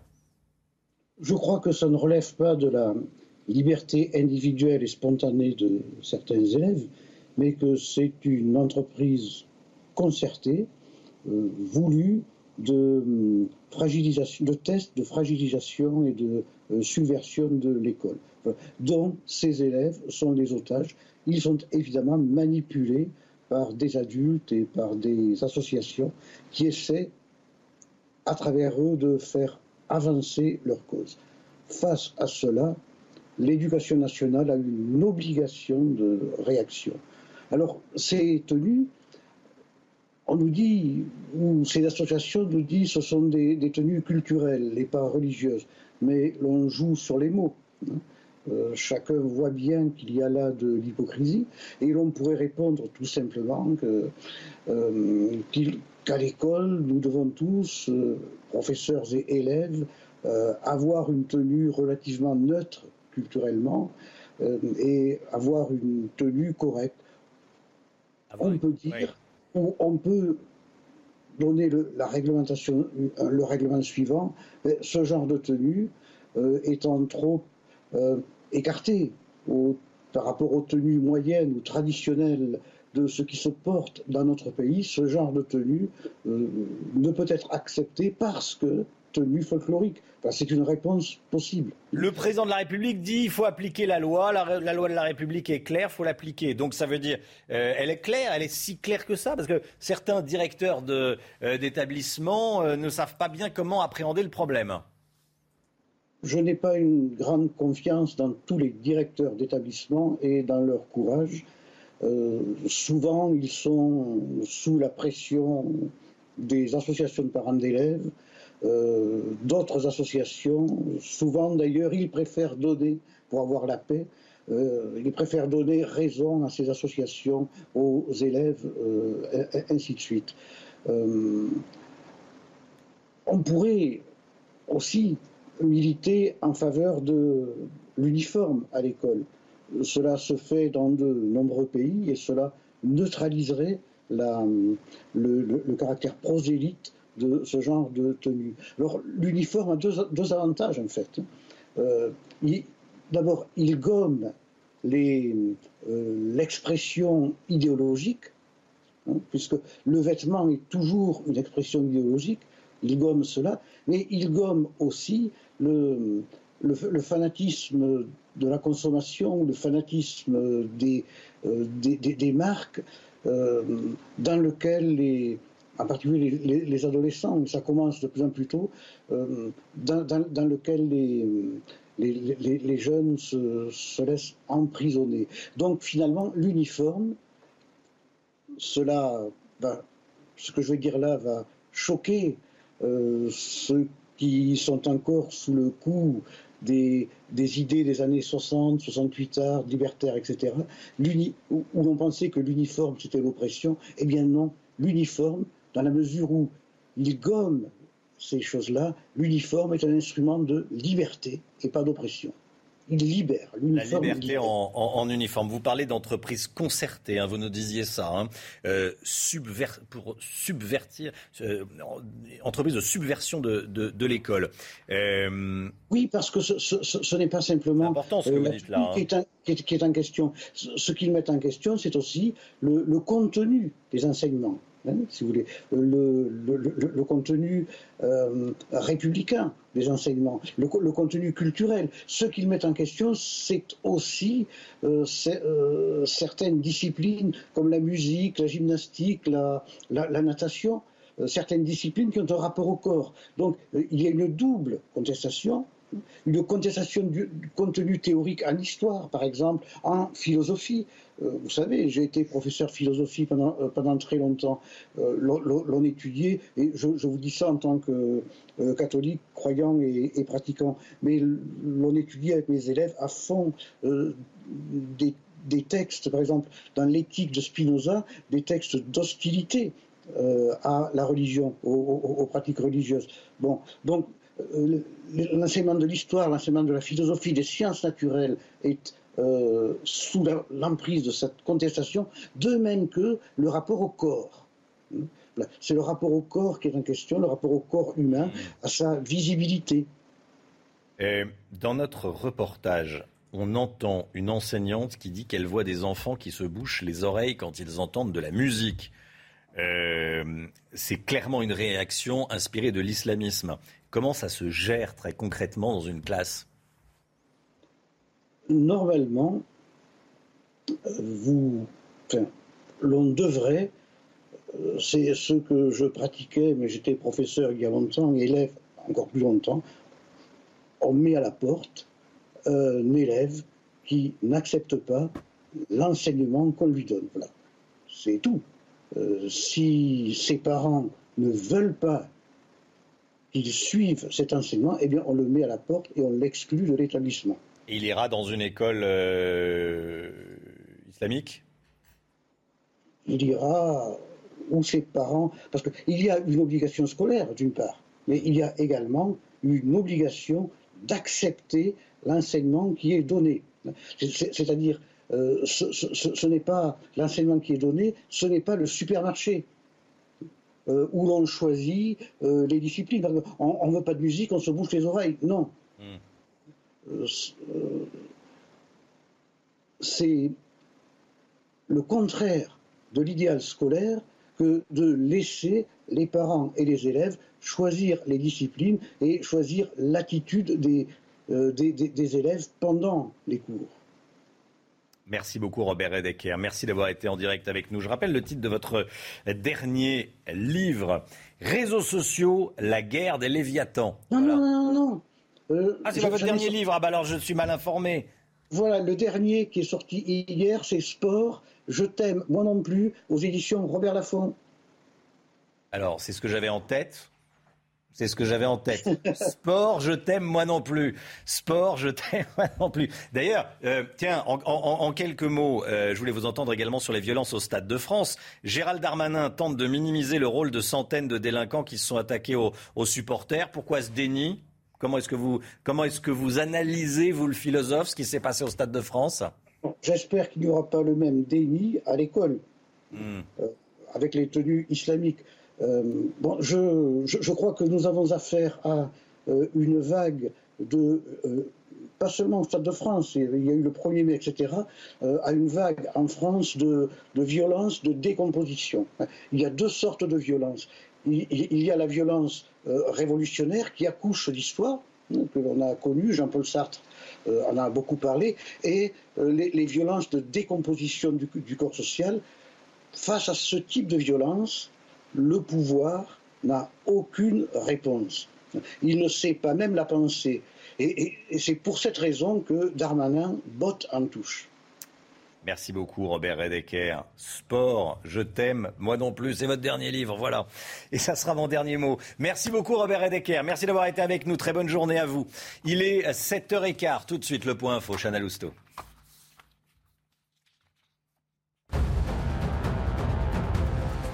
Centième jour de guerre en Ukraine aujourd'hui et cette dernière déclaration de Volodymyr Zelensky, le président ukrainien a déclaré cette nuit que la Russie occupait désormais 20% du territoire ukrainien, ce qui représente 125 000 km, c'est trois fois plus qu'avant la guerre.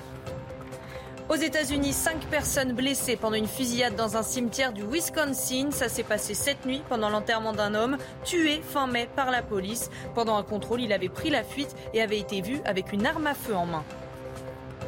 La rencontre entre Michel Sardou et Jean-Luc Mélenchon aura-t-elle lieu? Le chef de file des Insoumis a invité le chanteur à discuter après qu'il a critiqué son programme. Dans une interview publiée hier par Paris Match, Michel Sardou alerte si Jean-Luc Mélenchon est nommé Premier ministre, je cite, je me tire.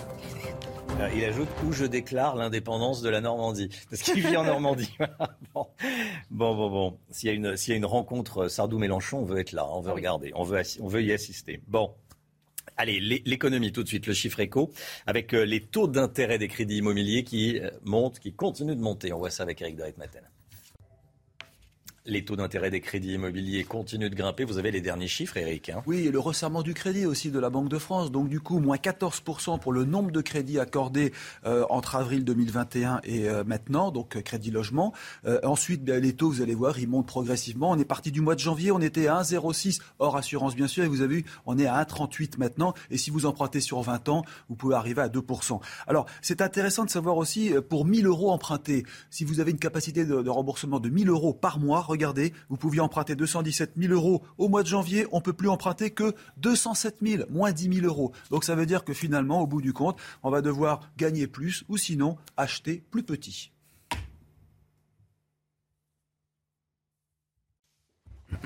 Le sport tout de suite et le tennis avec les derniers résultats de Roland Garros.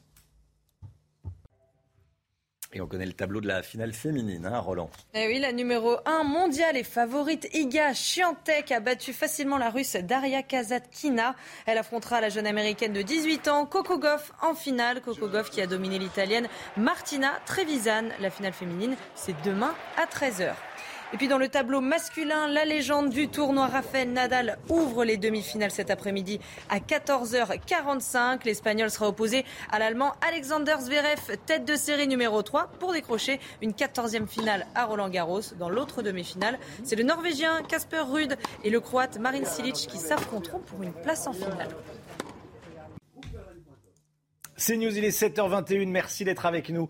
Dans un instant, l'automobile avec Pierre Chasseret. On va se poser une question. Tiens, quelle est la tenue correcte pour conduire? Est-ce qu'on a le droit de, de conduire torse nu? Est-ce qu'on a le droit de conduire en tongs? Est-ce qu'on a le droit de conduire, de conduire en, claquette C'est à peu près la même chose en espadrille. Tiens, euh, à l'approche de l'été, c'est important de le, savoir. Il arrivé une mésaventure à un automobiliste. On en parle dans un instant avec Pierre Chasseret. A tout de suite, restez bien avec nous. L'automobile avec vous, Pierre Chasseret. A-t-on le droit de conduire avec des tongs ou bien torse nu? On se pose la question parce qu'une mésaventure est arrivée à un automobiliste en Haute-Garonne. Oui, nous sommes à Pibarc, c'est tout près de Toulouse. Et là, une voiture de gendarmerie voit devant elle une voiture lui couper la route, refus de priorité. Au volant, un automobiliste torse nu. Forcément, eh bien, les gendarmes somment l'automobiliste de s'arrêter, ce qu'il ne fait pas. Il s'enfuit directement au volant sur le périphérique toulousain, allant même sur le périphérique à des pointes à 150 km heure. La gendarmerie l'emporte, l'homme descend et la surprise, il est en slip de bain et en claquette. En slip de bain et en claquette. Bon, cette euh, question qui revient chaque année avec de vrais doutes, on ne sait pas bien. Est-ce qu'on peut être verbalisé pour une conduite avec des tongs et des claquettes? Alors, question d'actualité, il fait beau en ce moment, hein. c'est le moment d'en parler un petit peu. On se pose tous cette question. Eh bien, au titre du Code de la route, il n'y a rien d'illégal dans le fait d'être en tongs. C'est même tout à fait légal. Il n'existe aucune règle dans le code de la route pour interdire cela. Cependant, attention tout de même, en cas d'accident grave, eh bien, le tribunal pourrait considérer, par exemple, que la chaussure n'était pas adaptée, que vous avez glissé, peut-être transpiré, et vous pourriez être reconnu avec une responsabilité accrue en, tant en, en, condition d'accident. Mmh. Donc faites attention quand même à avoir des chaussures le plus appropriées possible. En tout cas, tongs, claquettes, chaussons, tout ce que vous voulez, c'est tout à fait légal au titre du code de la route. Mais on se doute que pour les gendarmes qui ont observé la scène, ils pouvaient croire peut-être un attentat à la pudeur. Ils le voyaient torse nu. c'est la raison pour laquelle ils ont cherché à le prendre en, en, chasse. En, chasse. Oui, en chasse, oui. Bon, voilà, parce que ça, c'est répréhensible, évidemment, le, délit de fuite. Et puis, c'est un, attentat à, l'élégance aussi. Hein. Oui, ça, c'est sûr. merci beaucoup, merci beaucoup, Pierre Chasseret. A-t-on le droit de conduire avec des tongs Donc, oui. Et Pierre alors juste, on fait attention. je voudrais quand même rappeler quelques petites choses très rapides. Mmh. Vraiment, on va apprendre des choses. Là, refus de priorité, 135 euros d'amende et 4 points. Excès de vitesse supérieure à 50 km heure. Voilà la peine encourue, 1500 euros. 6 points de moins, suspension du permis jusqu'à 3 ans, immobilisation du véhicule et le refus d'obtempérer qui peut aller jusqu'à 7500 euros et 6 points en moins sur le permis de conduire. Comme quoi, moralité, quand les gendarmes vous font un signe, vous vous arrêtez. On s'arrête, voilà. Merci beaucoup Pierre. La météo tout de suite. Le temps avec vous, Alexandra Blanc, encore des orages aujourd'hui. Hein. Oui, encore beaucoup d'instabilité avec d'ailleurs 10 départements placés sous surveillance dans le sud-ouest à partir de 16h. Un temps donc très instable aujourd'hui, une nouvelle fois sur les trois quarts du pays. Orage localement violent dans le sud-ouest. Ça va remonter également sur le bassin parisien ou encore euh, sur les Alpes et euh, le Jura. On retrouve de bonnes conditions autour du golfe du Lion. Côté température, eh bien, grande douceur ce matin. 16 à Paris, 19 degrés en moyenne pour Toulouse. Et dans l'après-midi, les températures s'envolent. C'est pourquoi les orages pourraient être localement violents. En moyenne, 30 degrés cet après-midi euh, pour Toulouse. Vous aurez 28 degrés à Paris et 32 degrés à Marseille. Température donc estivale et donc conséquence, attention aux orages violents accompagnés de grêle, notamment dans le sud-ouest. C'est News, il est 7h30. Bienvenue à tous et merci d'être avec nous. À la une ce matin, un dispositif policier renforcé pour le premier match de Ligue des Nations ce soir au Stade de France, France-Danemark. Il s'agit évidemment de tenter d'éviter le fiasco de samedi dernier. Aujourd'hui, plus de 2000 policiers et gendarmes sont mobilisés. Un bras de fer engagé dans de nombreuses écoles en France. Des élèves, garçons et filles, hein, vont en cours habillés avec des tenues islamiques. Les directeurs d'établissement se sentent seuls, sans consigne claire du ministère. C'est le centième jour de guerre en Ukraine. La Russie continue son avancée à l'est du pays. On fera le point, point complet avec vous, euh, général Clermont. À tout de suite, mon général. La reine absente à la messe en son honneur aujourd'hui à Londres. Elle est un peu fatiguée après euh, les festivités d'hier qui ont duré jusqu'en début de soirée quand elle a donné le coup d'envoi des illuminations. Les autorités sont donc sur le qui-vive avant le match France-Danemark ce soir au Stade de France, premier match de la Ligue des Nations. Le dispositif de sécurité a été renforcé. Objectif, éviter de revivre le fiasco de la finale de Ligue des Champions de samedi dernier, bien sûr, Chana. Hein. Alors quel sera le dispositif de sécurité prévu ce soir? On voit ça avec Sandra Chambaud. 77 000 spectateurs sont attendus au Stade de France ce soir pour le match France-Danemark. 2080 policiers et gendarmes sont mobilisés pour cette rencontre, sans risque particulier selon les organisateurs. 656 d'entre eux sont dédiés à la lutte contre la délinquance aux abords du stade. Ce chiffre comprend également 10 à 12 unités de forces mobiles. La Fédération française de football prévoit donc un dispositif classique, six jours après les débordements lors de la finale de la Ligue des Champions. Il n'y a pas de difficulté avec le maintien de l'ordre en France, mais il faut, il faut pour que ce soit efficace, euh, eh bien qu'il soit réalisé dans les règles de l'art, c'est-à-dire par des spécialistes et non pas improvisé comme le fait depuis euh, plusieurs, euh, bah, depuis sa nomination, Monsieur Lallemand. A totalement écarté de la scène les services spécialisés comme les compagnies de CRS ou les gendarmes mobiles. Les forces de l'ordre prévoient également une orientation des flux de spectateurs depuis les transports en commun. Enfin, 1270 agents de sûreté sont mobilisés.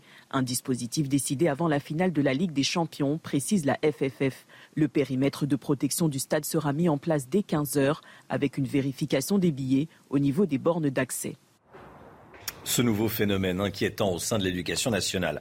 De plus en plus de jeunes vont au lycée en portant des tenues islamiques. Euh, vous allez le voir à l'écran, à gauche, une abaya pour les femmes, à droite, un camis pour les hommes. Regardez, ça va euh, apparaître. Une professeure témoigne, visage caché euh, sur CNews, on la comprend. Est-ce qu'on peut voir l'image? Voilà, elle arrive. Abaya pour les femmes à gauche, camis pour les hommes à droite. Écoutez le témoignage de cette professeure, elle confirme l'ampleur de ce phénomène dans son établissement. Ce qu'on constate comme signe vraiment objectif, c'est euh, cette tenue vestimentaire. Ensuite, euh, les comportements qui y sont associés, c'est toujours euh, beaucoup plus difficile de les interpréter. Mais euh, ce que je peux dire, c'est que en parallèle de ces signes vestimentaires de plus en plus visibles, on constate chez les élèves des, des comportements que l'on ne voyait pas auparavant. Par exemple, des enfants qui se bouchent les oreilles lorsque on met de la musique. Voilà, chose que on ne voyait pas il y a 4 euh, ans, 5 ans, ou de façon vraiment très très euh, très anecdotique. Euh, des élèves qui ne veulent pas manger les légumes qui ont touché la viande qui n'est pas halal, chose qu'on ne voyait pas. Alors, les choses se font de façon très très progressive, de façon ténue, mais quand on prend un peu de recul, on se dit, ben voilà, tout ça avant, ça n'existait pas. Mon sentiment, il est que nous sommes face à quelque chose d'extrêmement inquiétant, extrêmement menaçant, et que nous sommes livrés à nous-mêmes. Joe Biden veut interdire la vente de fusils d'assaut aux particuliers. Le président américain s'est exprimé cette nuit, Chana. Il s'est attaqué au sujet brûlant des armes à feu aux États-Unis après les tueries d'Uvalde et de l'Oklahoma. Au minimum, Joe Biden veut relever la limite d'âge pour acheter de telles armes à 21 ans. Écoutez. Nous devons interdire les armes d'assaut et les chargeurs à grande capacité. Et si nous ne pouvons pas interdire les armes d'assaut, alors nous devrions faire passer l'âge pour les acheter de 18 à 21 ans, renforcer les vérifications des antécédents, promulguer des lois sur l'entreposage sécuritaire et des lois sur les indicateurs de danger, abroger l'immunité qui protège les fabricants d'armes à feu de toute responsabilité. Centième jour de guerre en Ukraine aujourd'hui, le président ukrainien Volodymyr Zelensky a déclaré que la Russie occupait désormais 20% du territoire ukrainien. Général, Clermont euh, avec nous. Je voulais qu'on se pose un petit peu en ce centième jour de guerre en, Ukraine. Euh, général, où en est-on ce matin sur le terrain à la fois militaire et diplomatique? Sur le terrain militaire, je pense que le meilleur résumé qui a été fait, c'est le président Zelensky. 20% du territoire ukrainien est entre les mains des Russes. Et si on regarde la carte, on va voir que ce territoire ukrainien il correspond à une logique, puisqu'on a 80% du Donbass, on a la Crimée euh, pour laquelle on constate que les Ukrainiens ne mènent pas d'attaque. On a la continuité territoriale entre le Donbass euh, et la Crimée, et puis on a également euh, le contrôle de la mer d'Azov total, le contrôle de la mer Noire, mis à part l'accès au port d'Odessa qui est, qui est miné par les, Ukrainiens. Et on a également, et on n'en parle pas assez, peut-être le territoire de Kherson et le territoire de Saporidja qui font qu'effectivement ça fait ça fait 120 000 km, ce qui représentait, si on l'appliquait à la France, euh, la Provence-Alpes-Côte d'Azur et l'Occitanie qui serait entre les mains d'une puissance étrangère. D'un point de vue diplomatique, donc si d'un point de vue militaire, la dynamique est en faveur des Russes.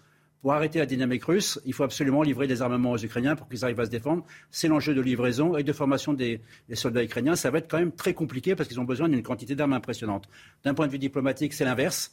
Là, c'est la Russie qui est totalement isolée. On l'a bien vu aux Nations Unies. Elle a quelques soutiens, mais qui sont très discrets. Par contre, le camp occidental est totalement uni autour de l'Ukraine. On a lieu en ordre de bataille.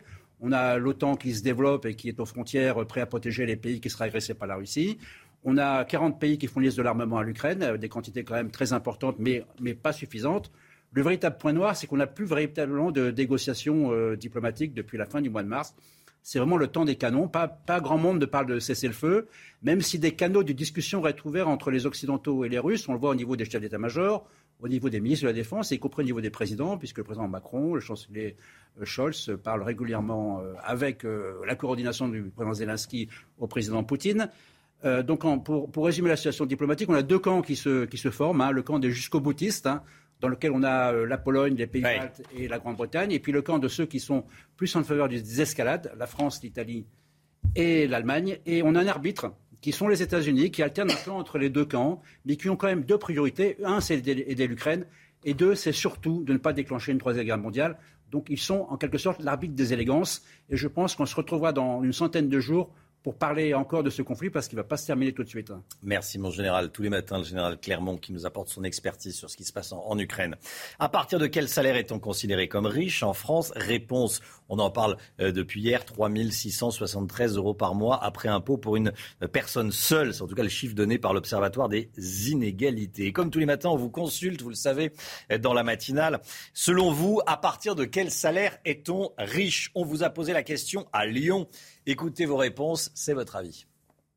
Moi, je gagne le RSA là, et euh, sans faire d'abus, euh, je m'en sors. Du coup, je pense qu'autour de 1000, 1100, 1200, on peut commencer à être riche. Je pense qu'à partir de 3600 euros euh, net par mois, chacun individuellement, on est riche. En effet. Minimum euh, 3600, euh, c'est- pour moi, c'est c'est bien. C'est riche, euh, non. Quand on voit ce que certains gagnent, c'est pas riche. Mbappé, vu ce qu'il gagne par mois, euh, 3600, pour moi, c'est pas riche. Voilà, les histoires de salaire, de toute façon, et d'argent, c'est toujours très, très relatif. Et puis il y avait ce jeune homme qui dit Je gagne le RSA et, euh, et ça me suffit. Bon, voilà, chacun euh, a son avis. C'est le principe de ce rendez-vous tous les matins dans la matinale. C'est votre avis. La reine, la reine Elisabeth II, la reine d'Angleterre, n'assistera pas à la messe de son jubilé aujourd'hui. Les services de la royauté britannique ont fait savoir qu'elle avait subi un petit inconfort hier. Du coup, aujourd'hui, elle doit être un petit peu fatiguée. Elle n'ira pas à la messe aujourd'hui. hein. Et en même temps, la journée d'hier était éprouvante pour la reine. Les festivités ont duré toute la journée et ont terminé en fin de soirée. Des festivités qui se sont terminées en beauté, comme vous le voyez sur ces images, avec un feu d'artifice au château de Windsor. Retour sur cette première journée du jubilé, avec Adrien Spiteri. Depuis le château de Windsor, la reine Elisabeth lance les illuminations.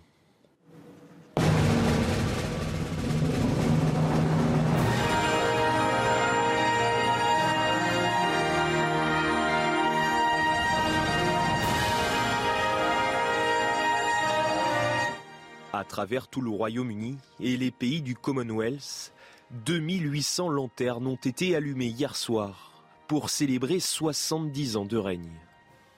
Pour cette première journée, les Britanniques étaient présents en masse. Tous sont venus rendre hommage à leur reine. J'aime la reine, je pense que c'est une légende absolue. Elle a dirigé ce pays de manière désintéressée et elle l'a fait pendant si longtemps, à travers tant d'épreuves, et je pense qu'il n'y a rien qui soit vraiment comparable à ça et à la manière dont elle s'est tenue et à l'intégrité qu'elle a gardée tout au long de son règne. C'est absolument magique, une atmosphère magique. Des visages heureux partout, il y a pas mal de monde, c'est juste formidable. C'est merveilleux d'être ici. À la tombée de la nuit, le palais de Buckingham s'est illuminé hier soir, retraçant les plus grands moments du règne d'Élisabeth II. La reine, à la santé fragile, manquera aujourd'hui la messe du jubilé dans la cathédrale Saint-Paul à Londres.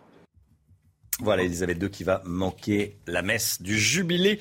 Euh, Aujourd'hui, cette information dont on vous parle, évidemment, la rencontre entre Michel Sardou et Jean-Luc Mélenchon aura-t-elle lieu? Est-ce que quelqu'un va l'organiser? Est-ce que les deux euh, veulent se, se rencontrer? On se pose la question parce que euh, Jean-Luc Mélenchon a invité Michel Sardou à, à discuter, à échanger après ce qu'a dit euh, Michel Sardou dans, dans Paris Match cette semaine, Chana. hein. Et oui, dans le Paris Match publié hier, Michel Sardou alerte si Jean-Luc Mélenchon est nommé Premier ministre, je me tire. La réponse de l'insoumis ne s'est pas fait attendre. Il lui propose donc un entretien pour le convaincre de rester en cas de victoire. Qui est plutôt malin d'ailleurs de la part de Jean-Luc Mélenchon.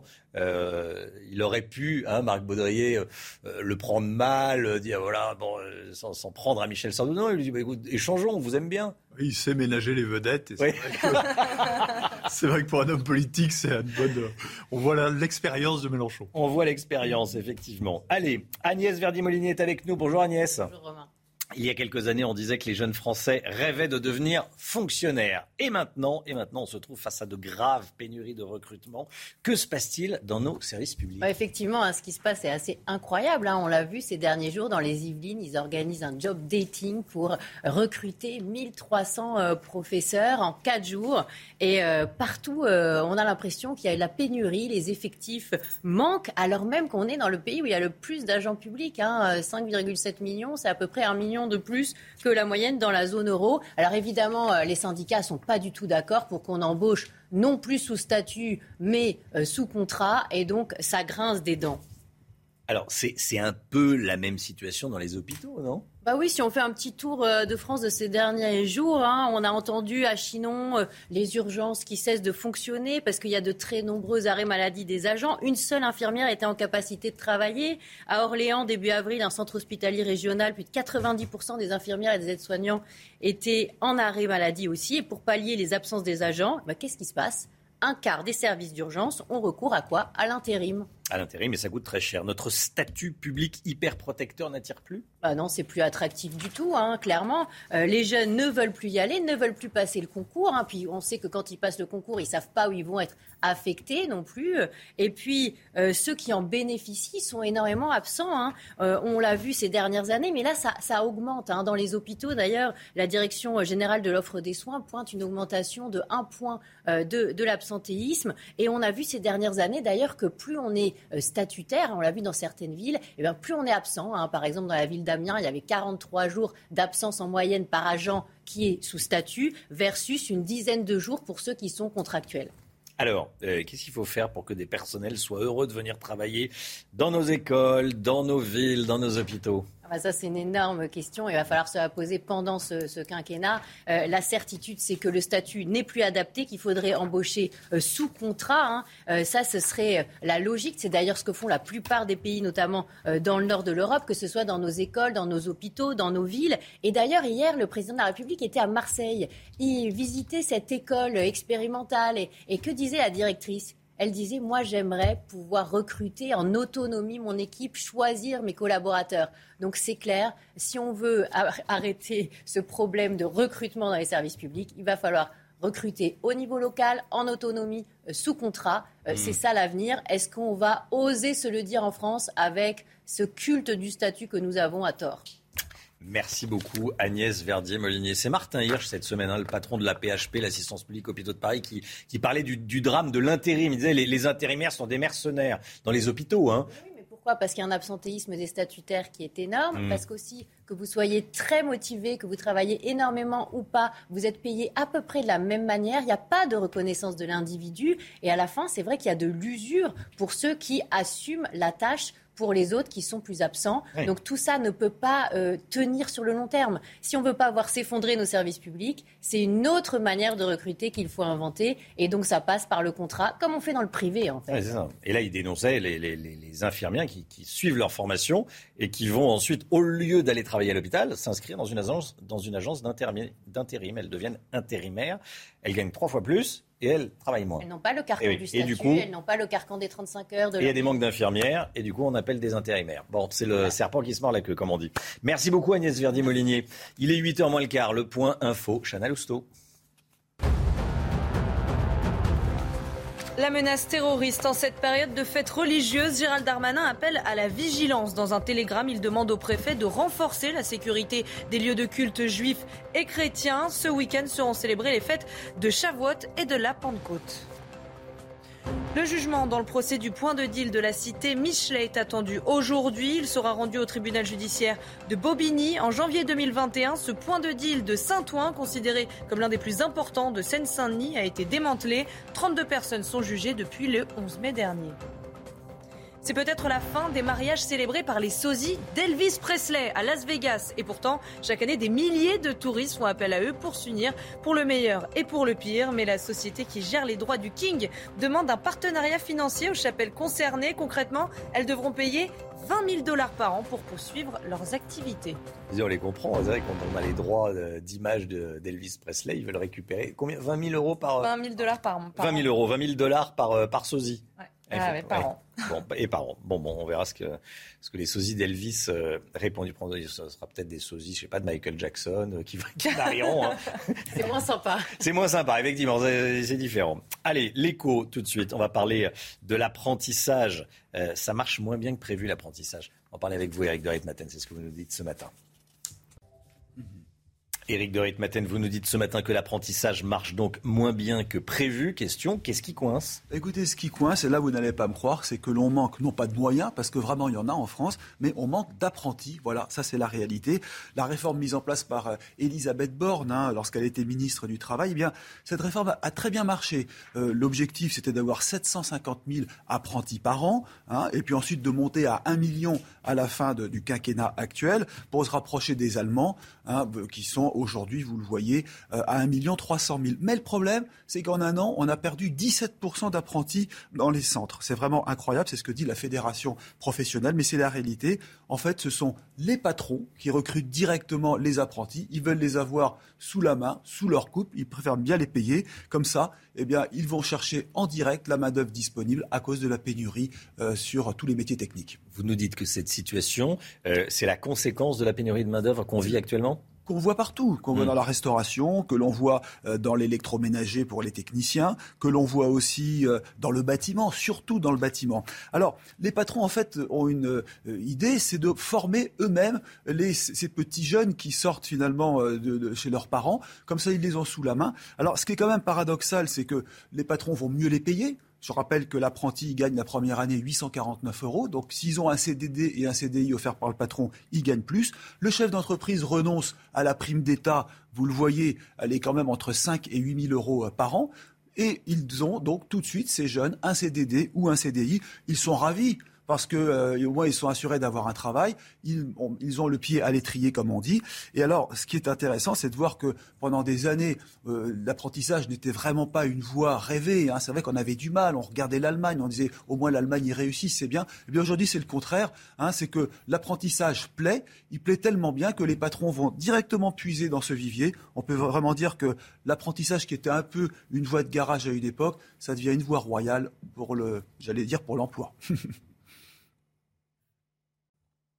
8h 10, l'instant musique. L'instant musique, c'est tout de suite. On va écouter Marc Lavoine.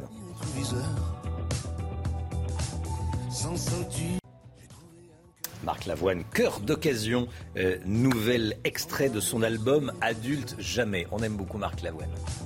Sans ceinture anti-collision, j'ai même pas choisi la couleur.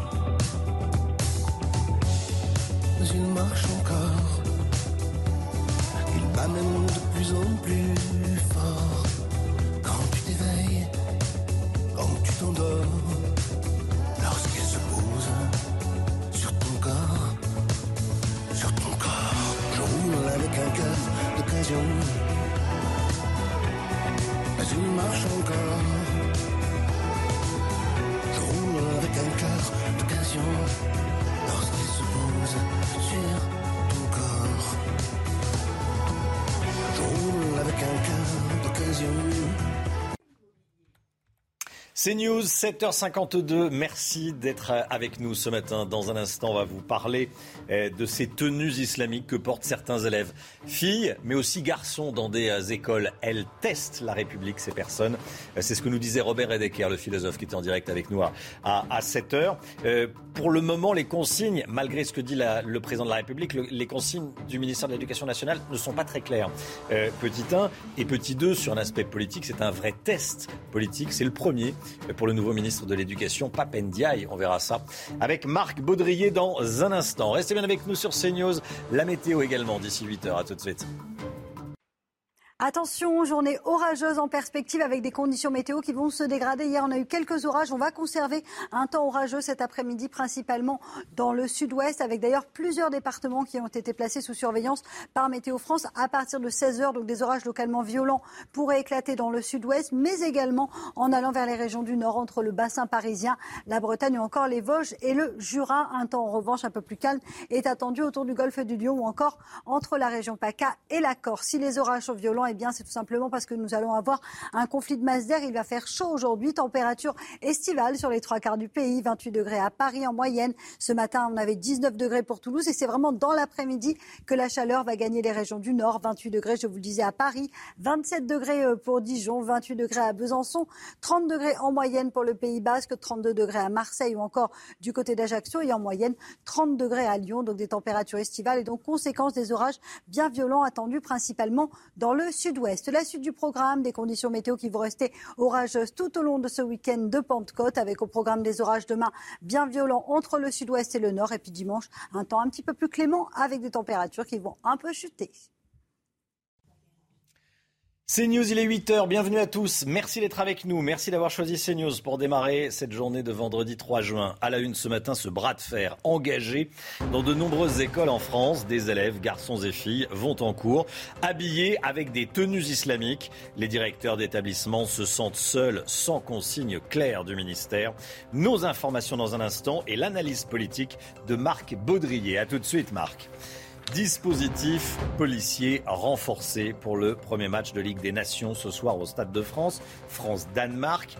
Plus de 2000 policiers et gendarmes mobilisés. On sera sur place avec Sandra Chambo. A tout de suite, Sandra. Une restauratrice du Sud-Ouest va avoir des ennuis avec la justice. Pourquoi? Parce qu'elle a refusé une cliente qui portait un voile islamique. On va vous raconter ce qui s'est passé. On va parler également de festivités du jubilé. La reine absente à la messe en son honneur aujourd'hui à Londres. Elle est un peu fatiguée après les festivités d'hier. Ce nouveau phénomène inquiétant au sein de l'éducation nationale. De plus en plus de jeunes vont au lycée en portant des tenues islamiques. Emmanuel Macron est monté au créneau. Il a appelé hier à ce que la loi de la République soit appliquée. Concrètement, que dit la loi? Pour tous les élèves, aucun signe religieux, quel qu'il soit, n'est autorisé dans l'éducation nationale. Thomas Chama. Des abayas et des camis sans nombre devant les grilles des lycées. Ces derniers mois, de plus en plus d'élèves revendiquent le port de ces tenues longues islamiques. De quoi compliquer la tâche des professeurs chargés de faire respecter la loi sur l'interdiction des signes religieux à l'école. Une situation qui va bien au-delà d'une simple considération vestimentaire, selon le témoignage à visage caché de cette professeure, qui constate elle aussi des dérives dès le plus jeune âge. En parallèle de euh, ces signes vestimentaires de plus en plus visibles, on constate chez les élèves des, euh, des comportements que l'on ne voyait pas auparavant. Par exemple, des enfants qui se bouchent les oreilles lorsque on met de la musique. Des attitudes très peu condamnées par sa hiérarchie à l'éducation nationale, aux grandes dames de l'enseignante. Mon sentiment, il est que nous sommes face à euh, quelque chose d'extrêmement euh, inquiétant, extrêmement menaçant, et que nous sommes livrés à nous-mêmes. Voilà, entre le ne rien faire et faire un peu euh, improviser, etc. Le dossier devrait être soumis dans les prochains jours au ministre de l'Éducation nationale, Papendiaï. Marc Baudrier avec nous, effectivement, Marc. Hein, c'est clairement un premier test politique pour le nouveau ministre de l'Éducation. Hein. Oui, euh, Papendia était donc à Marseille. Il a suivi Emmanuel Macron à la trace. C'est toujours un pas derrière lui. Mais euh, il est resté silencieux comme un bon élève. Il laisse Macron euh, s'exprimer pour lui, notamment sur les tenues islamiques. Alors, le quotidien L'Opinion l'a expliqué. Il y a une vague épidémique de ces tenues islamiques dans les écoles. Elle a été repérée, cette vague, par les rectorats et les renseignements territoriaux. Donc, on est vraiment sur le domaine de compétences de Papendiaï. Macron veut la clarté sur tous ces chiffres. Il veut répondre à toutes les situations qui ne respectent pas les lois de la République. Alors Papendiaï euh, a été clairement soutenu par le chef de l'État. Il va devoir mener un combat. Papendiaï le mènera-t-il? En tout cas, euh, lorsqu'il avait été à Conflans-Sainte-Honorine il n'avait pas été très clair sur la lutte contre l'islamisme, donc on l'attend euh, beaucoup sur ce terrain-là. Ça devait être un test. En fait, on a eu l'image de Papandiaï, mais on n'a pas eu tellement le son, on l'a pas entendu. Hein, et euh, il a joué son, à Marseille son rôle de symbole pour la France de l'immigration, un symbole qui est resté silencieux, sans doute un peu trop. Marc Baudrier, merci Marc. Les autorités sur le qui-vive avant le match France-Danemark ce soir au Stade de France. Premier match de Ligue des Nations. Le dispositif de sécurité a été renforcé par rapport à un match classique de Ligue des Nations. L'objectif, c'est évidemment d'éviter le, fiasco, de reproduire le fiasco de samedi dernier, Chana. Hein. Justement, on va rejoindre tout de suite Sandra Chambaud et Florent Ferrand en direct du Stade de France. Sandra, vous êtes au niveau de la porte Z, là où les supporters avaient escaladé les contrôles, les rambardes samedi dernier. Alors dites-nous, il est 8h04. La police est déjà sur place?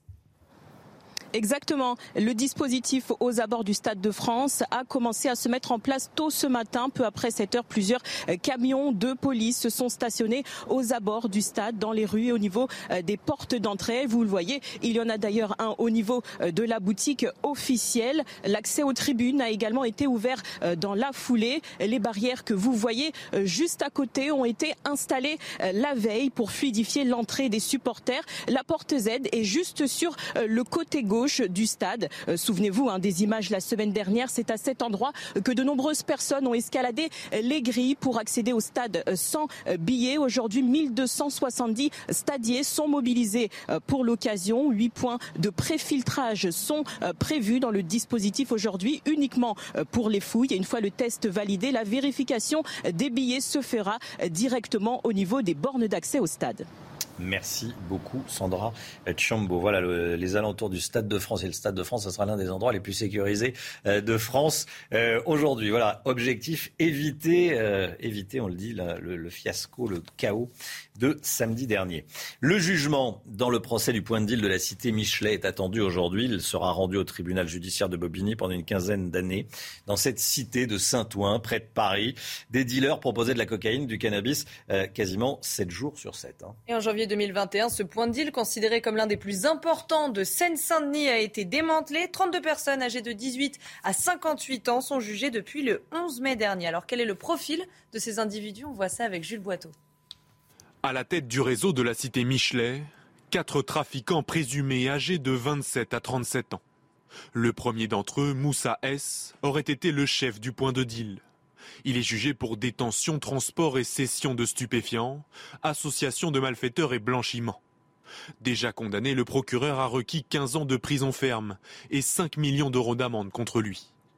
Les trois autres organisateurs du point de deal endurent eux aussi de longues peines de prison. L'un d'eux, arménien, risque également une interdiction définitive d'entrer sur le territoire français. En dessous de ces quatre figures, Nabil C aurait endossé un rôle intermédiaire dans la hiérarchie. Celui qui se décrit comme le couteau suisse du réseau encourt une peine de 4 ans de prison, ainsi qu'une interdiction de paraître à Saint-Ouen pendant 5 ans. Le reste des petites mains du réseau sera également jugé, pour un total de 32 prévenus. Présenté comme l'un des points de deal les plus rentables de France, le trafic de la cité Michelet générait un chiffre d'affaires de près d'un million et demi d'euros par mois. Un million et demi par mois euh, dans un point de deal, hein, ce, point de deal. Allez, on part au, Royaume-Uni, que la fête continue. Deuxième jour du jubilé de platine de la reine Elisabeth II. Hier soir, regardez au château de Windsor. Comme le veut la tradition, la souveraine a touché un petit globe représentant la Terre et les pays du Commonwealth et ça a lancé les illuminations. La tradition, voilà, ce sont les illuminations. Et ce, cet arbre illuminé. C'est magnifique. Hein. C'est magnifique. Les festivités se sont terminées en beauté. Vous allez le voir avec un feu d'artifice également au château de Windsor. Alors au programme du jour, la messe à la cathédrale Saint-Paul euh, de Londres. Mauvaise nouvelle, on a appris hier soir que la reine Elisabeth II ne participera pas à l'événement. Elle est fatiguée et souffrirait d'un inconfort. Toutes les dernières informations avec Régine Delfour sur place. La nouvelle est tombée euh, hier en début de soirée. Euh, la reine n'assistera pas à cette messe en son honneur à la cathédrale euh, Saint-Paul à 11h30. Elle souffrirait d'un certain inconfort. On a appris également qu'elle avait été heureuse hein, de la parade militaire hier pour le lancement hein, des festivités de son jubilé. Alors pour ce deuxième jour de festivités, la famille royale devait être au complet. Hier, Harry et Meghan n'avaient pas pu être sur le balcon royal puisqu'ils ont renoncé à leurs devoirs royaux et ils vont être là euh, aujourd'hui euh, à cette messe. Euh, la cloche Great Paul, qui est la plus grande cloche du pays, sonnera quand même en l'honneur de la reine. Voilà, Elisabeth II qui n'assistera pas donc à la messe du jubilé en son honneur aujourd'hui. 8h08, restez bien avec nous dans un instant. Laurence Ferrari reçoit Marine Le Pen. À tout de suite. C'est News, il est 8h14. Bienvenue à tous. Laurence Ferrari, vous recevez ce matin Marine Le Pen. Mais tout de suite, c'est le point info avec Chanel Housteau. Centième jour de guerre en Ukraine aujourd'hui et cette dernière déclaration de Volodymyr Zelensky, le président ukrainien a déclaré cette nuit que la Russie occupait désormais 20% du territoire ukrainien, ce qui représente 125 000 km, c'est trois fois plus qu'avant la guerre.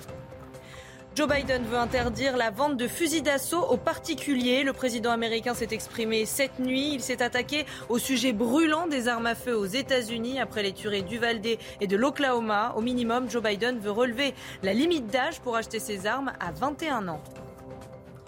La rencontre entre Michel Sardou et Jean-Luc Mélenchon aura-t-elle lieu? Le chef de file des Insoumis a invité le chanteur à discuter après qu'il a critiqué son programme. Dans une interview publiée hier par Paris Match, Michel Sardou alerte Si Jean-Luc Mélenchon est nommé Premier ministre, je me tire.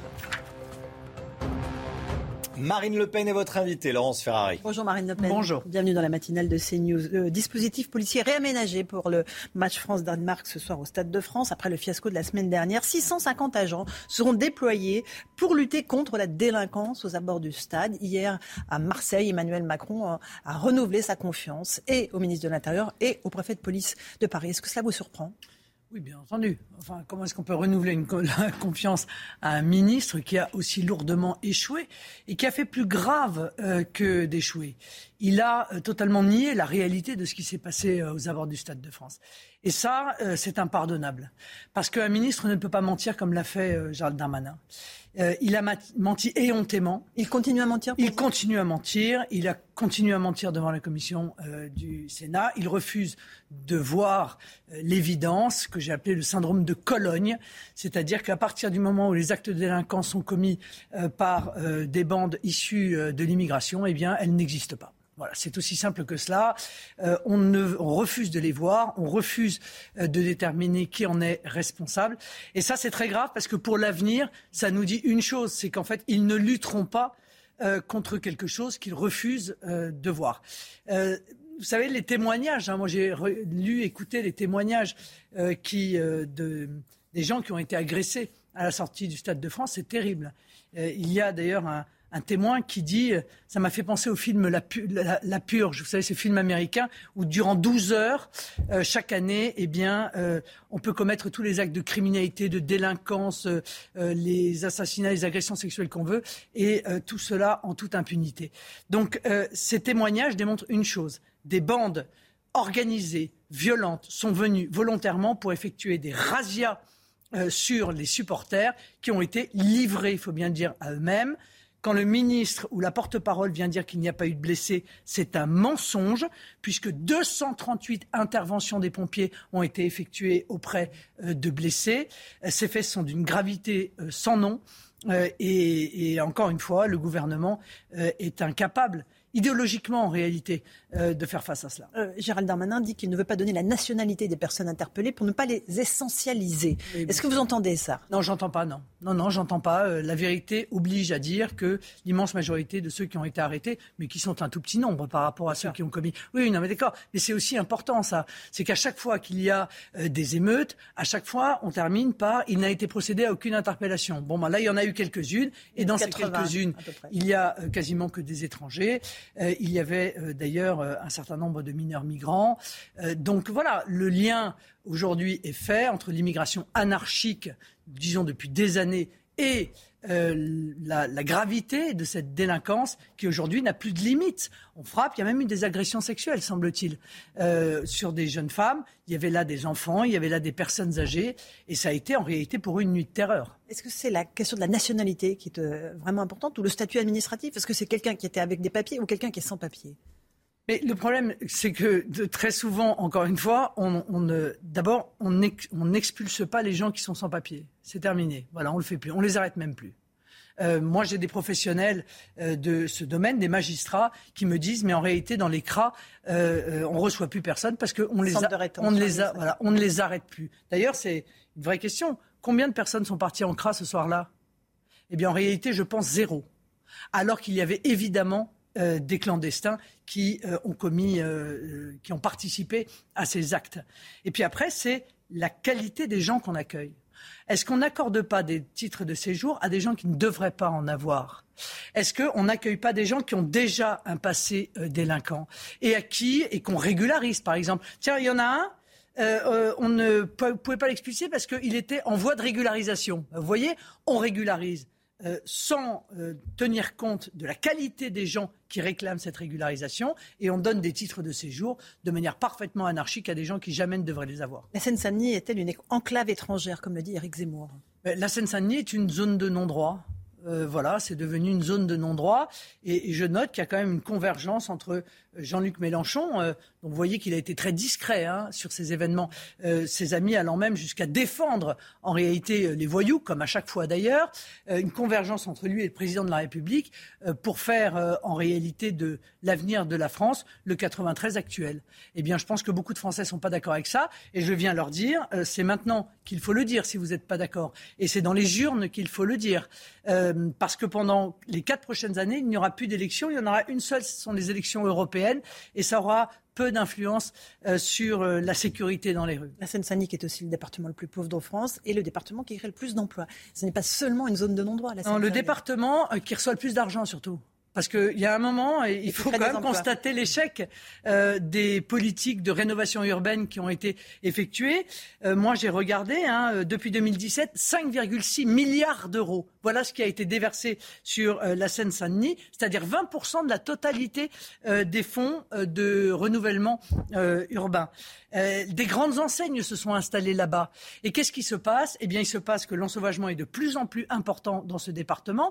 Mais pire que cela, les grandes enseignes qui se sont installés euh, sur sollicitation en réalité des gouvernements sont obligés de donner des consignes à leurs salariés qui sont euh, de baisser les yeux, euh, de passer anonymement dans la rue. Et même, certaines, et même certaines ont déployé des agents de sécurité pour raccompagner les salariés des sociétés de, de, de la société jusqu'à leur, jusqu'à leur transport. Voilà comment vivent les gens. Mais encore une fois, moi, je ne, je ne porte pas, euh, je ne jette pas la pierre à l'ensemble euh, des habitants. Les habitants souffrent aussi de ces Mais évidemment que les habitants souffrent, eux, euh, tous les jours, toutes les heures de tous les jours de toute l'année, de cette situation, de cette ultra-délinquance, de cette ultra-violence, sans compter que à cela s'ajoute évidemment les pressions islamistes de plus en plus importantes elles aussi. Emmanuel Macron était hier en déplacement à Marseille, accompagné du nouveau ministre de l'Éducation nationale, Papen Ndiaye, pour lancer le chantier des écoles du futur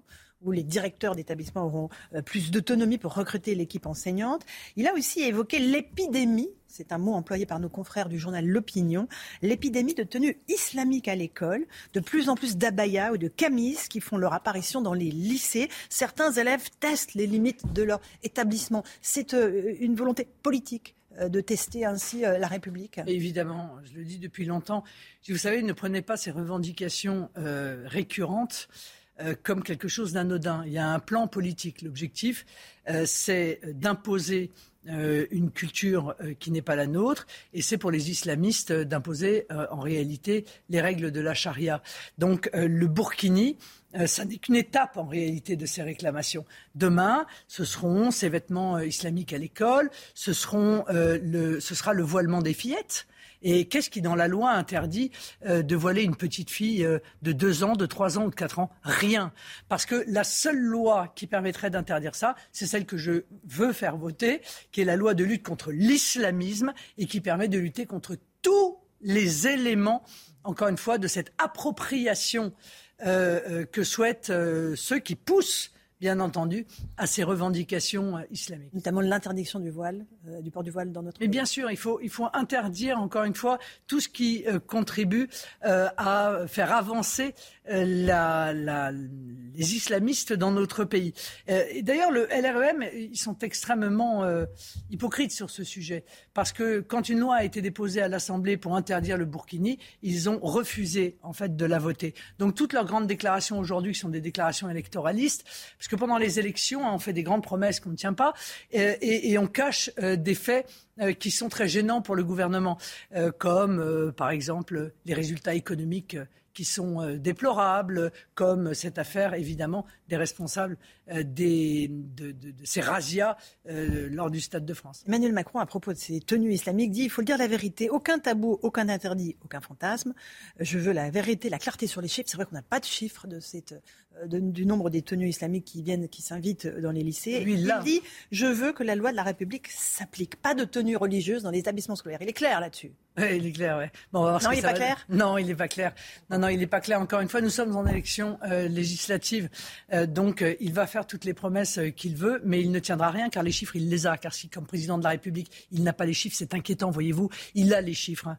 Il a les chiffres de l'ensemble de ces incidents qui ont eu lieu. Et malgré le pas de vague euh, qui est de mise dans l'éducation nationale, évidemment, il a, euh, son ministre a les signalements de ces difficultés, de ces incidents, de ces réclamations qui sont faites euh, et qui voient, encore une fois, de plus en plus d'enfants, parce que les islamistes, ils passent par les femmes et les enfants hein, pour avancer euh, leurs projets politiques, euh, qui viennent avec des tenues qui sont évidemment des tenues religieuses. Moi, ce qui m'intéresserait de savoir, il faudrait peut-être que des journalistes lui posent la question à Jean-Luc Mélenchon et à tous ses amis, la ZAD, euh, qu'est-ce qu'il en pense de ça, lui, Jean-Luc Mélenchon? Il est pour l'interdiction des abayas et des camis à l'école?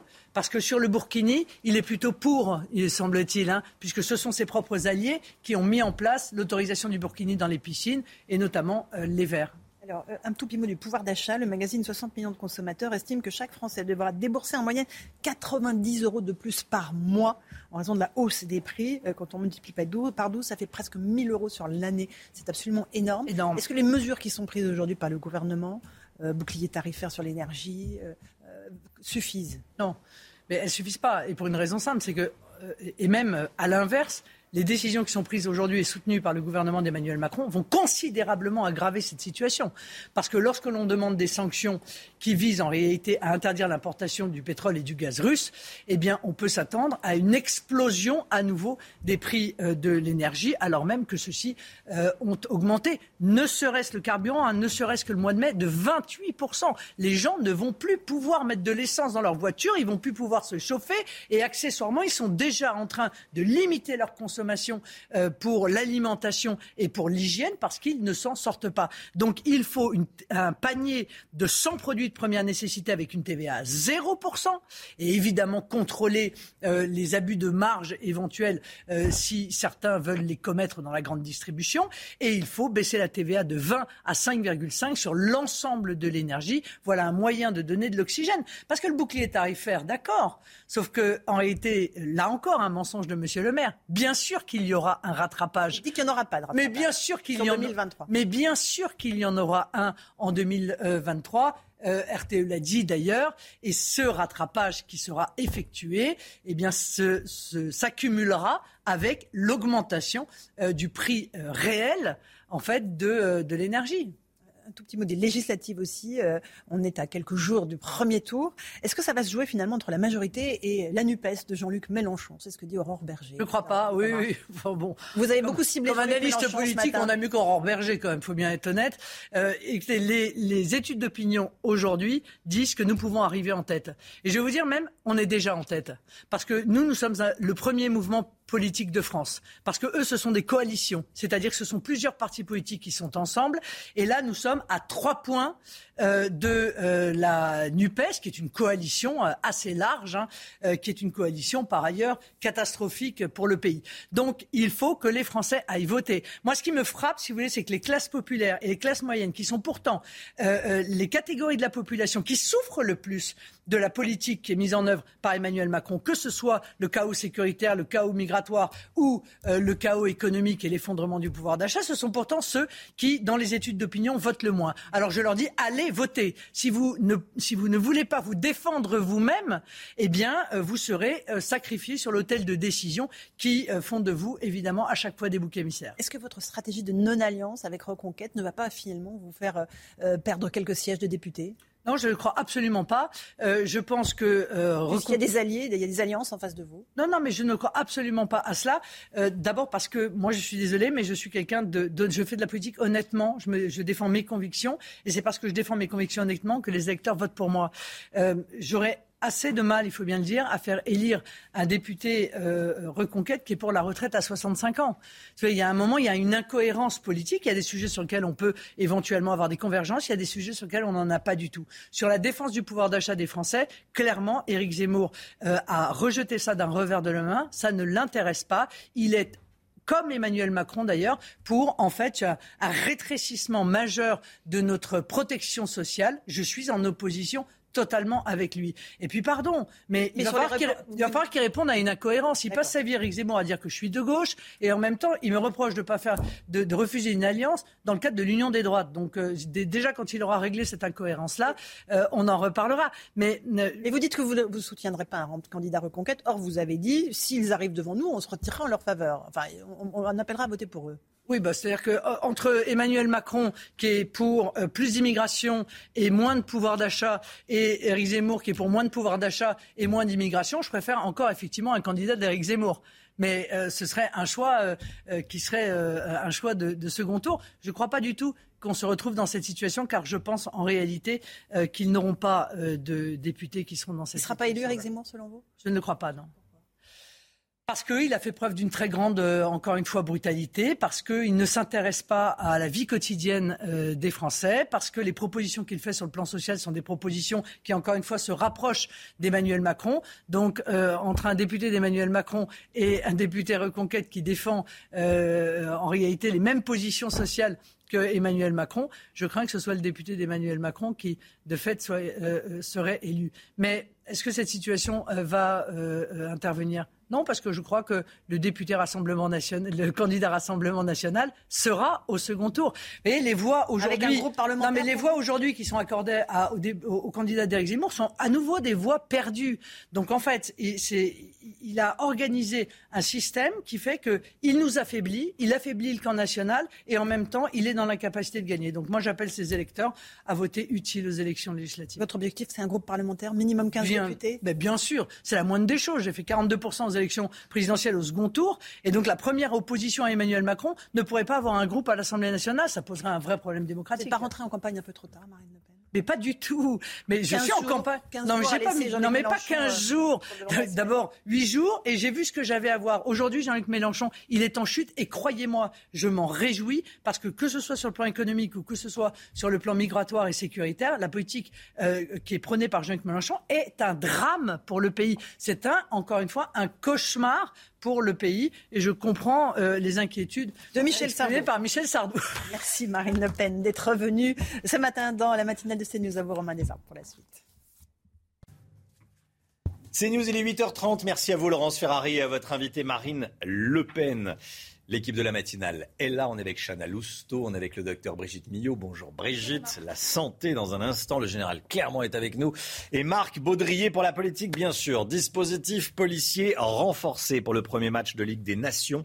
Ce soir au Stade de France. France-Danemark. Plus de 2000 policiers et gendarmes mobilisés. Objectif, éviter le fiasco de la semaine dernière, du week-end dernier.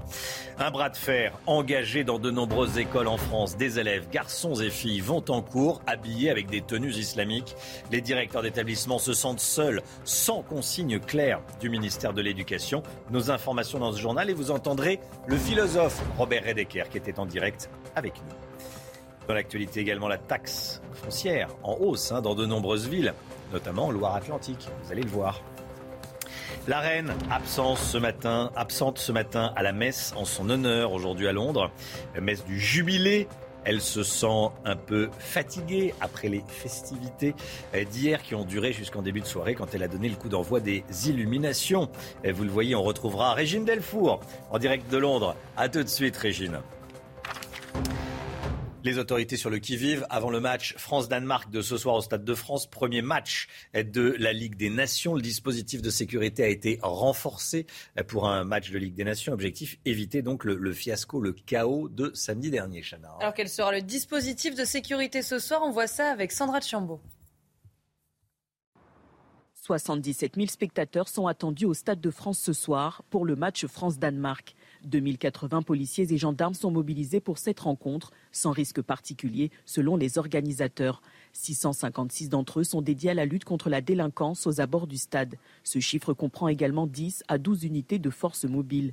La Fédération française de football prévoit donc un dispositif classique, six jours après les débordements lors de la finale de la Ligue des Champions. Il n'y a pas de difficulté avec le maintien de l'ordre en France, mais il faut, il faut pour que ce soit efficace, euh, eh bien qu'il soit réalisé dans les règles de l'art, c'est-à-dire par des spécialistes et non pas improvisé comme le fait depuis euh, plusieurs, euh, bah, depuis sa nomination, Monsieur Lallemand. A totalement écarté de la scène les services spécialisés comme les compagnies de CRS ou les gendarmes mobiles. Les forces de l'ordre prévoient également une orientation des flux de spectateurs depuis les transports en commun. Enfin, 1270 agents de sûreté sont mobilisés. Un dispositif décidé avant la finale de la Ligue des Champions, précise la FFF. Le périmètre de protection du stade sera mis en place dès 15 heures avec une vérification des billets au niveau des bornes d'accès. Ce nouveau phénomène inquiétant à présent au sein de l'éducation nationale, on en parle évidemment euh, ce matin. De plus en plus de jeunes vont au lycée en portant des tenues islamiques. Euh, regardez, à gauche une abaya pour les femmes, à droite un camis, ça s'appelle comme ça, pour les hommes. Euh, vous le voyez derrière moi, vous allez peut-être le voir en plein écran, comme on dit. Euh, le philosophe Robert Redeker était avec nous ce matin. Pour lui, une tenue religieuse n'a rien à faire dans une école. Il prône quoi comme solution? Le retour de l'uniforme à l'école. Écoutez, il était en direct avec nous à 7 heures. Ces associations nous disent que ce sont des, des tenues culturelles et pas religieuses. Mais l'on joue sur les mots. Hein. Euh, chacun voit bien qu'il y a là de l'hypocrisie, et l'on pourrait répondre tout simplement euh, qu'à l'école, nous devons tous, euh, professeurs et élèves, avoir une tenue relativement neutre culturellement et avoir une tenue correcte.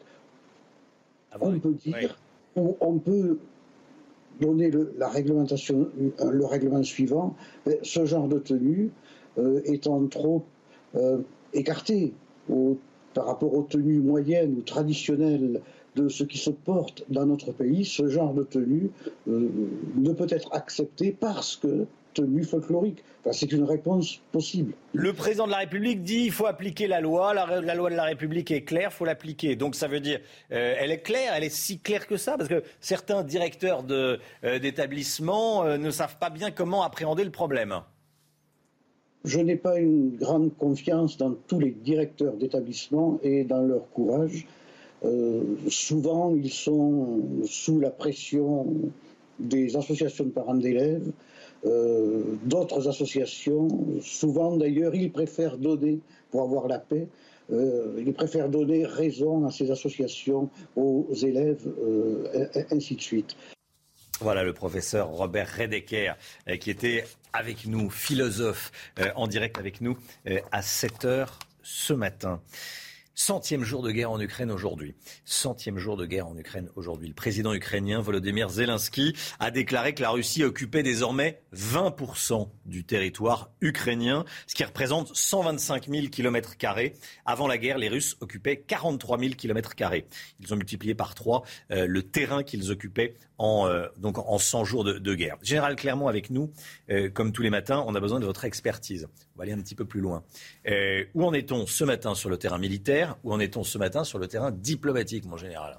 Au bout de 100 jours, le meilleur résumé, finalement, c'est le président Zelensky qui l'a fait. Hein, en annonçant que 20% du territoire de l'Ukraine était à présent contrôlé par la Russie. 20% c'est important. On va voir sur la carte que 20% ça comporte 80% du Donbass.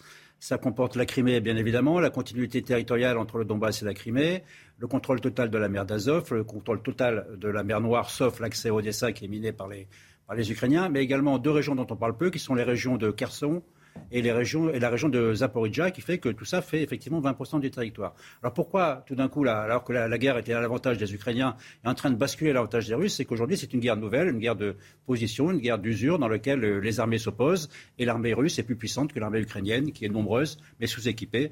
La clé du succès dans les jours qui viennent, c'est euh, la capacité à donner de l'armement aux Ukrainiens. Sur le plan diplomatique, c'est l'inverse. Cette fois-ci, c'est l'Ukraine qui a largement l'avantage. La Russie est en difficulté euh, du point de vue international et très peu soutenue parce que sa guerre est, beaucoup trop violente pour être acceptée par qui que ce soit. Et sur le plan international, l'UE est en ordre de bataille, l'OTAN est en ordre de bataille. Il y a 40 pays qui donnent de l'armement euh, aux Ukrainiens. La seule difficulté, c'est qu'effectivement, il n'y a plus tellement de, de négociations ouvertes aujourd'hui parce que c'est le temps des canons et qu'aujourd'hui les lignes sont en train de bouger sur le terrain. Deux camps sont en train de se former d'un point de vue euh, diplomatique. Hein. Le camp des jusqu'au boutistes, en quelque sorte, ceux qui sont prêts à suivre le président Zelensky jusqu'où il veut aller. c'est-à-dire euh, surtout la Pologne, les Pays-Baltes et la Grande-Bretagne. Vous, après, vous avez le camp plutôt de la désescalade, à la tête dont on trouve la France, euh, l'Allemagne et l'Italie. Et puis vous avez un pays un peu particulier qui s'appelle les États-Unis, qui alterne en fait entre les deux camps, parce qu'ils ont deux priorités, qui est effectivement d'aider l'Ukraine Mmh. et d'affaiblir la Russie, mais ils veulent surtout pas une escalade, une troisième guerre mondiale, parce que la priorité des États-Unis, ce n'est pas l'Ukraine et la Russie, la priorité des États-Unis, c'est Taïwan et la Chine. Taïwan et la Chine, priorité des États-Unis. Merci beaucoup. En général, un peu de hauteur avec vous. À partir de quel salaire est-on euh, considéré comme riche en France? Euh, Il y a une réponse, parce qu'il y a l'Observatoire des inégalités qui a fourni une réponse. On en parle euh, depuis hier. 3 673 euros par mois après impôt pour une personne seule. On est considéré comme riche quand on gagne plus que ce niveau de, de revenu. Euh, Quand on est une personne seule. Comme tous les matins, on vous consulte dans la matinale. Et selon vous, à partir de quel salaire est-on considéré comme riche? On vous a posé la question à Lyon. Écoutez vos réponses, c'est votre avis. Moi, je gagne le RSA là, et euh, sans faire d'abus, euh, je m'en sors. Du coup, je pense qu'autour de 1000, 1100, 1200, on peut commencer à être riche. Je pense qu'à partir de 3600 euros net par mois, chacun individuellement, on est riche. En effet. Minimum euh, 3600, euh, c'est- pour moi c'est bien. C'est riche, euh, non. Quand on voit ce que certains gagnent, c'est pas riche. Mbappé, ce qu'il gagne par mois, euh, 3600, pour moi c'est pas riche. C'est vrai qu'avec l'argent, c'est toujours très, très relatif. Il y a le, jeune homme là, qui disait Je gagne le RSA et, euh, je vis bien. Je vis bien. Euh, Marc Baudrier, une réflexion politique peut-être sur euh, ce micro-trottoir, comme on dit? Ah, euh, oui, c'est vrai que c'est curieux d'entendre quelqu'un qui gagne le RSA dire qu'il vit bien. Ça pose un problème euh, économique et politique. alors qu'il y a un grand manque de, main-d'œuvre en, France, effectivement. hein, euh, c'est important, on en parle souvent. Allez, dans l'actualité également, les villes, on va continuer à parler d'argent, qui augmentent le plus leurs taxes foncières. Sur le podium cette année, on retrouve Marseille, Tours et Strasbourg. Nantes est quatrième au classement, Chana. hein. Et oui, le- le- la taxe foncière, c'est le dernier impôt sur lequel les élus locaux ont encore la main pour équil- équilibrer les finances publiques. Alors, voyez ce reportage à Nantes, quatrième au classement, vous l'avez dit, signé Mickaël Chailloux et Jean-Michel Decaze. 7,8% d'augmentation, c'est en moyenne 104 euros supplémentaires de taxes foncières par ménage cette année à Nantes. Selon l'Union nationale des propriétaires, c'est même 37,5% d'augmentation en 10 ans, soit 10 points au-dessus de la moyenne nationale. Aujourd'hui, on ne comprend pas pourquoi il y a cette augmentation euh, importante, parce qu'on a de plus en plus d'habitants sur la région nantaise. 6 000 nouveaux habitants s'installent chaque année à Nantes. La moitié achète son logement et donc paye la taxe foncière. Un apport insuffisant au regard des travaux nécessaires pour les accueillir, estime-t-on à la mairie. Nouvelles écoles, nouveaux gymnases poussent comme des champignons.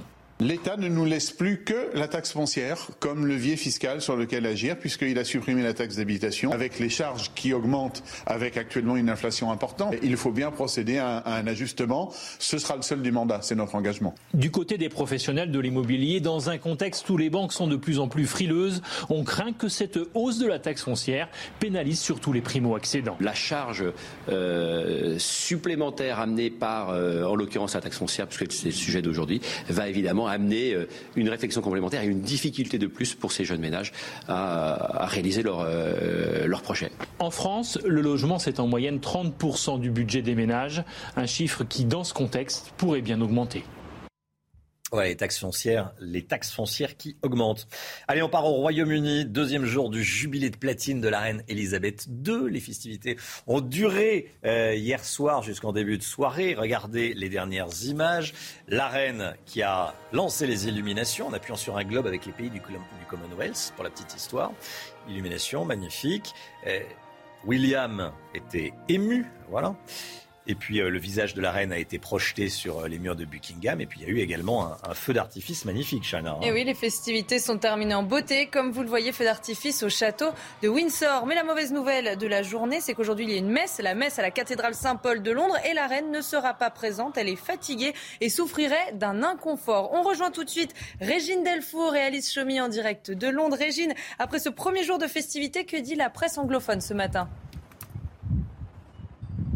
Bah, Écoutez, Chana, sans surprise, la presse britannique donc euh, titre sur la reine, hein, la reine qui était au balcon hier pour le premier jour euh, du lancement de ces festivités pour le jubilé.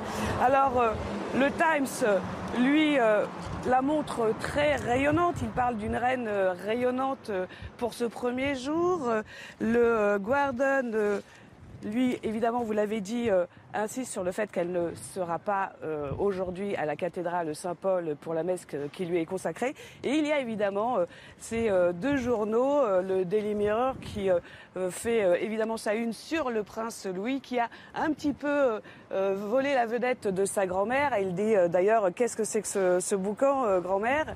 À l'intérieur d'ailleurs il y a toutes les grimaces de Petit Louis que nous avons pu voir hier au balcon. sa mère Kate Middleton qui essayait un peu de le rassurer.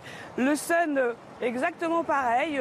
Alors, il titre The One Show. Alors, on ne sait pas, c'est peut-être aussi une façon de dire que c'est peut-être la seule fois où on verra la reine, puisque, comme je vous l'ai dit, euh, la reine ne sera pas à la cathédrale, elle ne sera pas non plus euh, samedi euh, à la course hippique d'Epsom. On ne sait pas si elle sera là dimanche pour la clôture des festivités. Et il y a aussi quelque chose euh, aujourd'hui qui est très attendu. C'est donc le retour, l'apparition publique depuis plus de deux ans du prince euh, de, l'ancien euh, de Harry et donc de Meghan. Et là, vous voyez, on voit Meghan qui dit aux enfants surtout ne dites pas que vous m'avez vu. Donc voilà, cette presse britannique qui est qui est quand même très heureuse d'avoir vu la reine. Les Britanniques que nous avons pu rencontrer, eux, ne sont pas très particulièrement heureux de voir Meghan et Harry aujourd'hui. Merci beaucoup Régine Delfour, merci beaucoup. Voilà, c'est une revue de presse euh, complète. On, a l'impression d'être à Londres là. Hein. Euh, il y avait sur un des, un des, un des journaux, il avait marqué euh, que le, que le, que le petit-fils de la reine Louis allait peut-être lui faire du, de l'ombre. Parce que c'est vrai qu'on l'a vu faire des, faire des grimaces. Voilà, le petit, le petit Louis. Voilà, le petit Louis. Euh, qui va de graines de star, hein, comme on dit. Merci beaucoup. Merci beaucoup, Régine Delfour. Allez, il est 9h moins le quart. Point info, Chana Lousteau.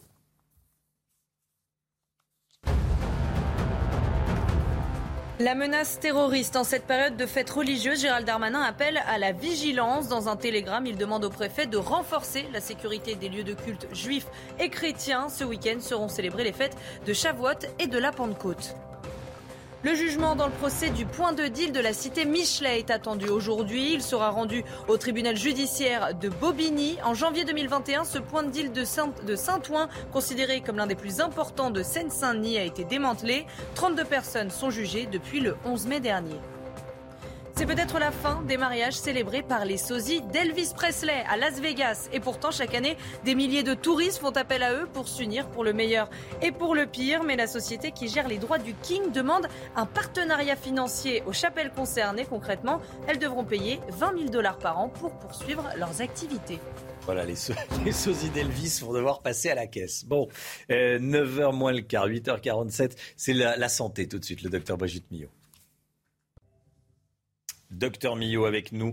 Demain, c'est la huitième journée nationale de l'eczéma, deuxième maladie de peau la plus, la plus fréquente. Vous allez nous expliquer aujourd'hui pourquoi ça gratte et ce qu'on peut faire. Vous le disiez, deuxième maladie de peau la plus fréquente après l'acné. Hein. Euh, c'est une maladie inflammatoire. C'est une maladie d'origine. On, parle. Il y a plusieurs eczémas. On va parler de l'eczéma le plus répandu, l'eczéma atopique. C'est une maladie d'origine génétique avec une composante, un trouble du système immunitaire. Hein. On va y revenir. Euh, c'est une maladie de peau et c'est une maladie affichante qui se voit donc qui va entraîner des troubles psychologiques importants, hein, quand vous êtes, euh, quand on, voit vos mains pleines d'eczéma, quand on votre visage, etc. Donc des troubles psychologiques importants, mais aussi des troubles physiques importants, parce que c'est une maladie qui peut avoir des répercussions terribles sur votre vie, parce que ça vous gratte, ça vous démange, ça vous énerve, ça vous empêche de dormir. Euh, donc vous voyez dans quel état vous pouvez être après tout ça. Euh, donc quel est le mécanisme de cette maladie? Vous savez que notre peau c'est notre plus gros système immunitaire. C'est notre plus gros organe du système immunitaire. Hein. La peau, c'est une barrière. C'est une barrière qui va empêcher les microbes de rentrer, etc. Donc voilà à gauche la peau normale qui sert de barrière, qui évite notamment euh, les microbes, mais aussi les allergènes, qui les empêchent de rentrer. Elle est bien cohésive, les cellules sont bien cohésives. Et vous savez qu'on évapore en permanence de l'eau beaucoup plus quand il fait chaud évidemment, mais notre système sudoral fonctionne en permanence. Nous avons à peu près 200 glandes sudorales par centimètre carré quand même, hein. c'est pas rien. Euh, donc, et à droite, vous avez une peau atopique, une peau qui souffre d'eczéma. On le voit bien. Là, les cellules ne sont plus joincives, donc elles n'exercent plus son rôle de barrière. Donc, d'un côté, les allergènes vont pouvoir rentrer, pénétrer à l'intérieur de la peau, euh, au lieu d'être bloqués. Et de l'autre côté, l'eau va sortir en excès, en grande quantité. Donc on va se retrouver avec une peau sèche en plus. Donc voilà les deux phénomènes importants qui vont agir et qui vont provoquer une inflammation quasi permanente de votre peau. On va le voir sur l'autre schéma. Euh, la peau qui est sèche, euh, les allergènes qui rentrent, ça fait tout un système d'inflammation qui va se mettre en place avec notre système immunitaire qui arrive avec les immunoglobulines. Bref, et on se retrouve avec une espèce de cercle vicieux, comme ça, des deux. Et ça gratte, et ça démange, et c'est l'enfer. En fait, c'est parce que la peau est très sèche que ça démange. voilà, parce qu'elle est très sèche et parce que les allergènes peuvent pénétrer peuvent aussi. Pénétrer. Comme elle, n'exerce plus son rôle de barrière. Bah, elle perd en fait sa fonction principale qui est d'être une barrière. Donc ça peut toucher tous les endroits du corps, ça peut vous arriver à tous les âges. L'eczéma atopique commence généralement chez les tout petits. Euh, et je vais vous montrer des photos c'est quand même euh, très. Il faut, comprendre. En plus, les petits, évidemment, ils ne peuvent rien dire. Donc, ils dorment mal, ils sont pas bien, ils, se tordent sur leur. Euh, euh, on n'arrive pas à les toucher c'est une souffrance. Hein, Quand on a de l'eczéma petit, on en a toute sa vie ou pas? Non, bien souvent, ça diminue au fil des années, mais parfois, malheureusement, euh, ça reste. Regardez ce petit nourrisson là. C'est général. Chez, les nourrissons, c'est souvent sur le visage ou aussi derrière les genoux, euh, au niveau des plis, vous voyez? Euh, regardez là, c'est derrière les genoux justement. mais ça peut être aussi sur tous les endroits du corps. Hein. On va voir d'autres endroits. Vous voyez là à quel point ça démange quand vous avez ça. Mais c'est en permanence. Hein. C'est terrible. Comment on le euh, soigne? Alors, heureusement, les progrès, il y a d'énormes progrès, notamment au niveau de l'immunité, avec des traitements qui peuvent agir sur les interleukines, sur euh, l'immunité. Mais ce qu'il faut surtout, c'est faire de la prévention, c'est-à-dire aller éviter tout ce qui peut assécher encore plus. Regardez sur les mains. Quand je vous dis que c'est affichant, quand vous êtes comme ça, tout le monde voit. vous savez comment sont les gens. Hein. Dès qu'il y a des, des, maladies de peau, ce n'est pas contagieux du tout. Donc il faut absolument pas avoir peur de toucher, de serrer la main. Euh, c'est important ce que vous dites. C'est vrai qu'on peut se poser la question, effectivement. C'est pas contagieux, c'est pas une question d'hygiène. Au contraire, ils sont souvent euh, euh, hyper, mm. ils font très attention. Donc la prévention est essentielle. C'est-à-dire que vous savez que quand on prend un bain chaud ou une douche, l'eau assèche, contrairement à qu'on pourrait imaginer, l'eau assèche la peau. Donc ça va être des bains avec des huiles particulières, avec de l'amidon de blé, de l'amidon de maïs, qui vont comme ça éviter le dessèchement, avec des crèmes qui vont hydrater en permanence. Ça, c'est essentiel de le faire. Éventuellement des crèmes à base de cortisone quand c'est trop important, quand ça démange beaucoup trop. Et puis je vous dis des nouveaux traitements qui arrivent. Demain, c'est une journée nationale avec des manifestations dans toute la France. Vous pouvez vous renseigner sur le site de l'association Association française de l'eczéma. Euh, et puis l'idée, c'est effectivement de tout faire pour que les personnes ne se grattent pas, parce qu'après, c'est des surinfections, parce qu'on a des plaques, des vésicules, des croûtes, et quand on se gratte, ça peut se surinfecter aussi. Donc voilà, cette huitième campagne qui commence demain. Merci docteur, merci Brigitte. Voilà, c'était passionnant, hein, l'eczéma. c'est vrai qu'on dit souvent que c'est quand on a un stress que ça déclenche une crise. La, maladie, euh, c'est pas, pas le stress qui va déclencher la maladie. Mais quand on a la maladie, effectivement, un stress peut déclencher une poussée. Ah oui, voilà, d'accord. Mais euh, l'eczéma n'est pas psy. Mais les, le, le psychisme peut déclencher des poussées. Bonjour docteur Millot, demain à 10h, hein, samedi. Demain à 10h, oui. Demain 10h, BDM. Bonjour docteur Millot, 10h, vous parlerez d'alcool et d'une vague de l'esthétisme. Oui, une autre vague cette fois-ci. C'est quoi la vague dans bah, quelques C'est-à-dire qu'en fait, euh, euh, les... ça a été multiplié euh, par trois, les interventions, ce qu'on appelle des procédures esthétiques, médicales et chirurgicales, et qui touchent de plus en plus de jeunes. On en parle demain dans Bonjour Docteur Millot, 10h. On se retrouve lundi matin, 5h55 pour une nouvelle matinale. Évidemment avec Chanel Housteau, le docteur Brigitte Millot, le général Clermont qui nous accompagne et Marc Baudriguet qui nous a accompagnés ce matin. Et dans un instant, c'est l'heure des pros, bien sûr, avec Pascal Pro et tous ses invités. Belle journée à vous sur CNews. Tout de suite, Pascal Pro dans l'heure des pros. Even on a budget, quality is non-negotiable. That's why Quince is the place to score high-end essentials at 50 to 80% less than similar brands. Get your hands on buttery soft cashmere sweaters from just 60 bucks, Italian leather jackets, and so much more. And the best part about Quince, they exclusively partner with factories committed to safe, ethical, and responsible manufacturing. Elevate your style without the elevated price tag with Quince. Go to quince.com slash upgrade for free shipping and 365-day returns.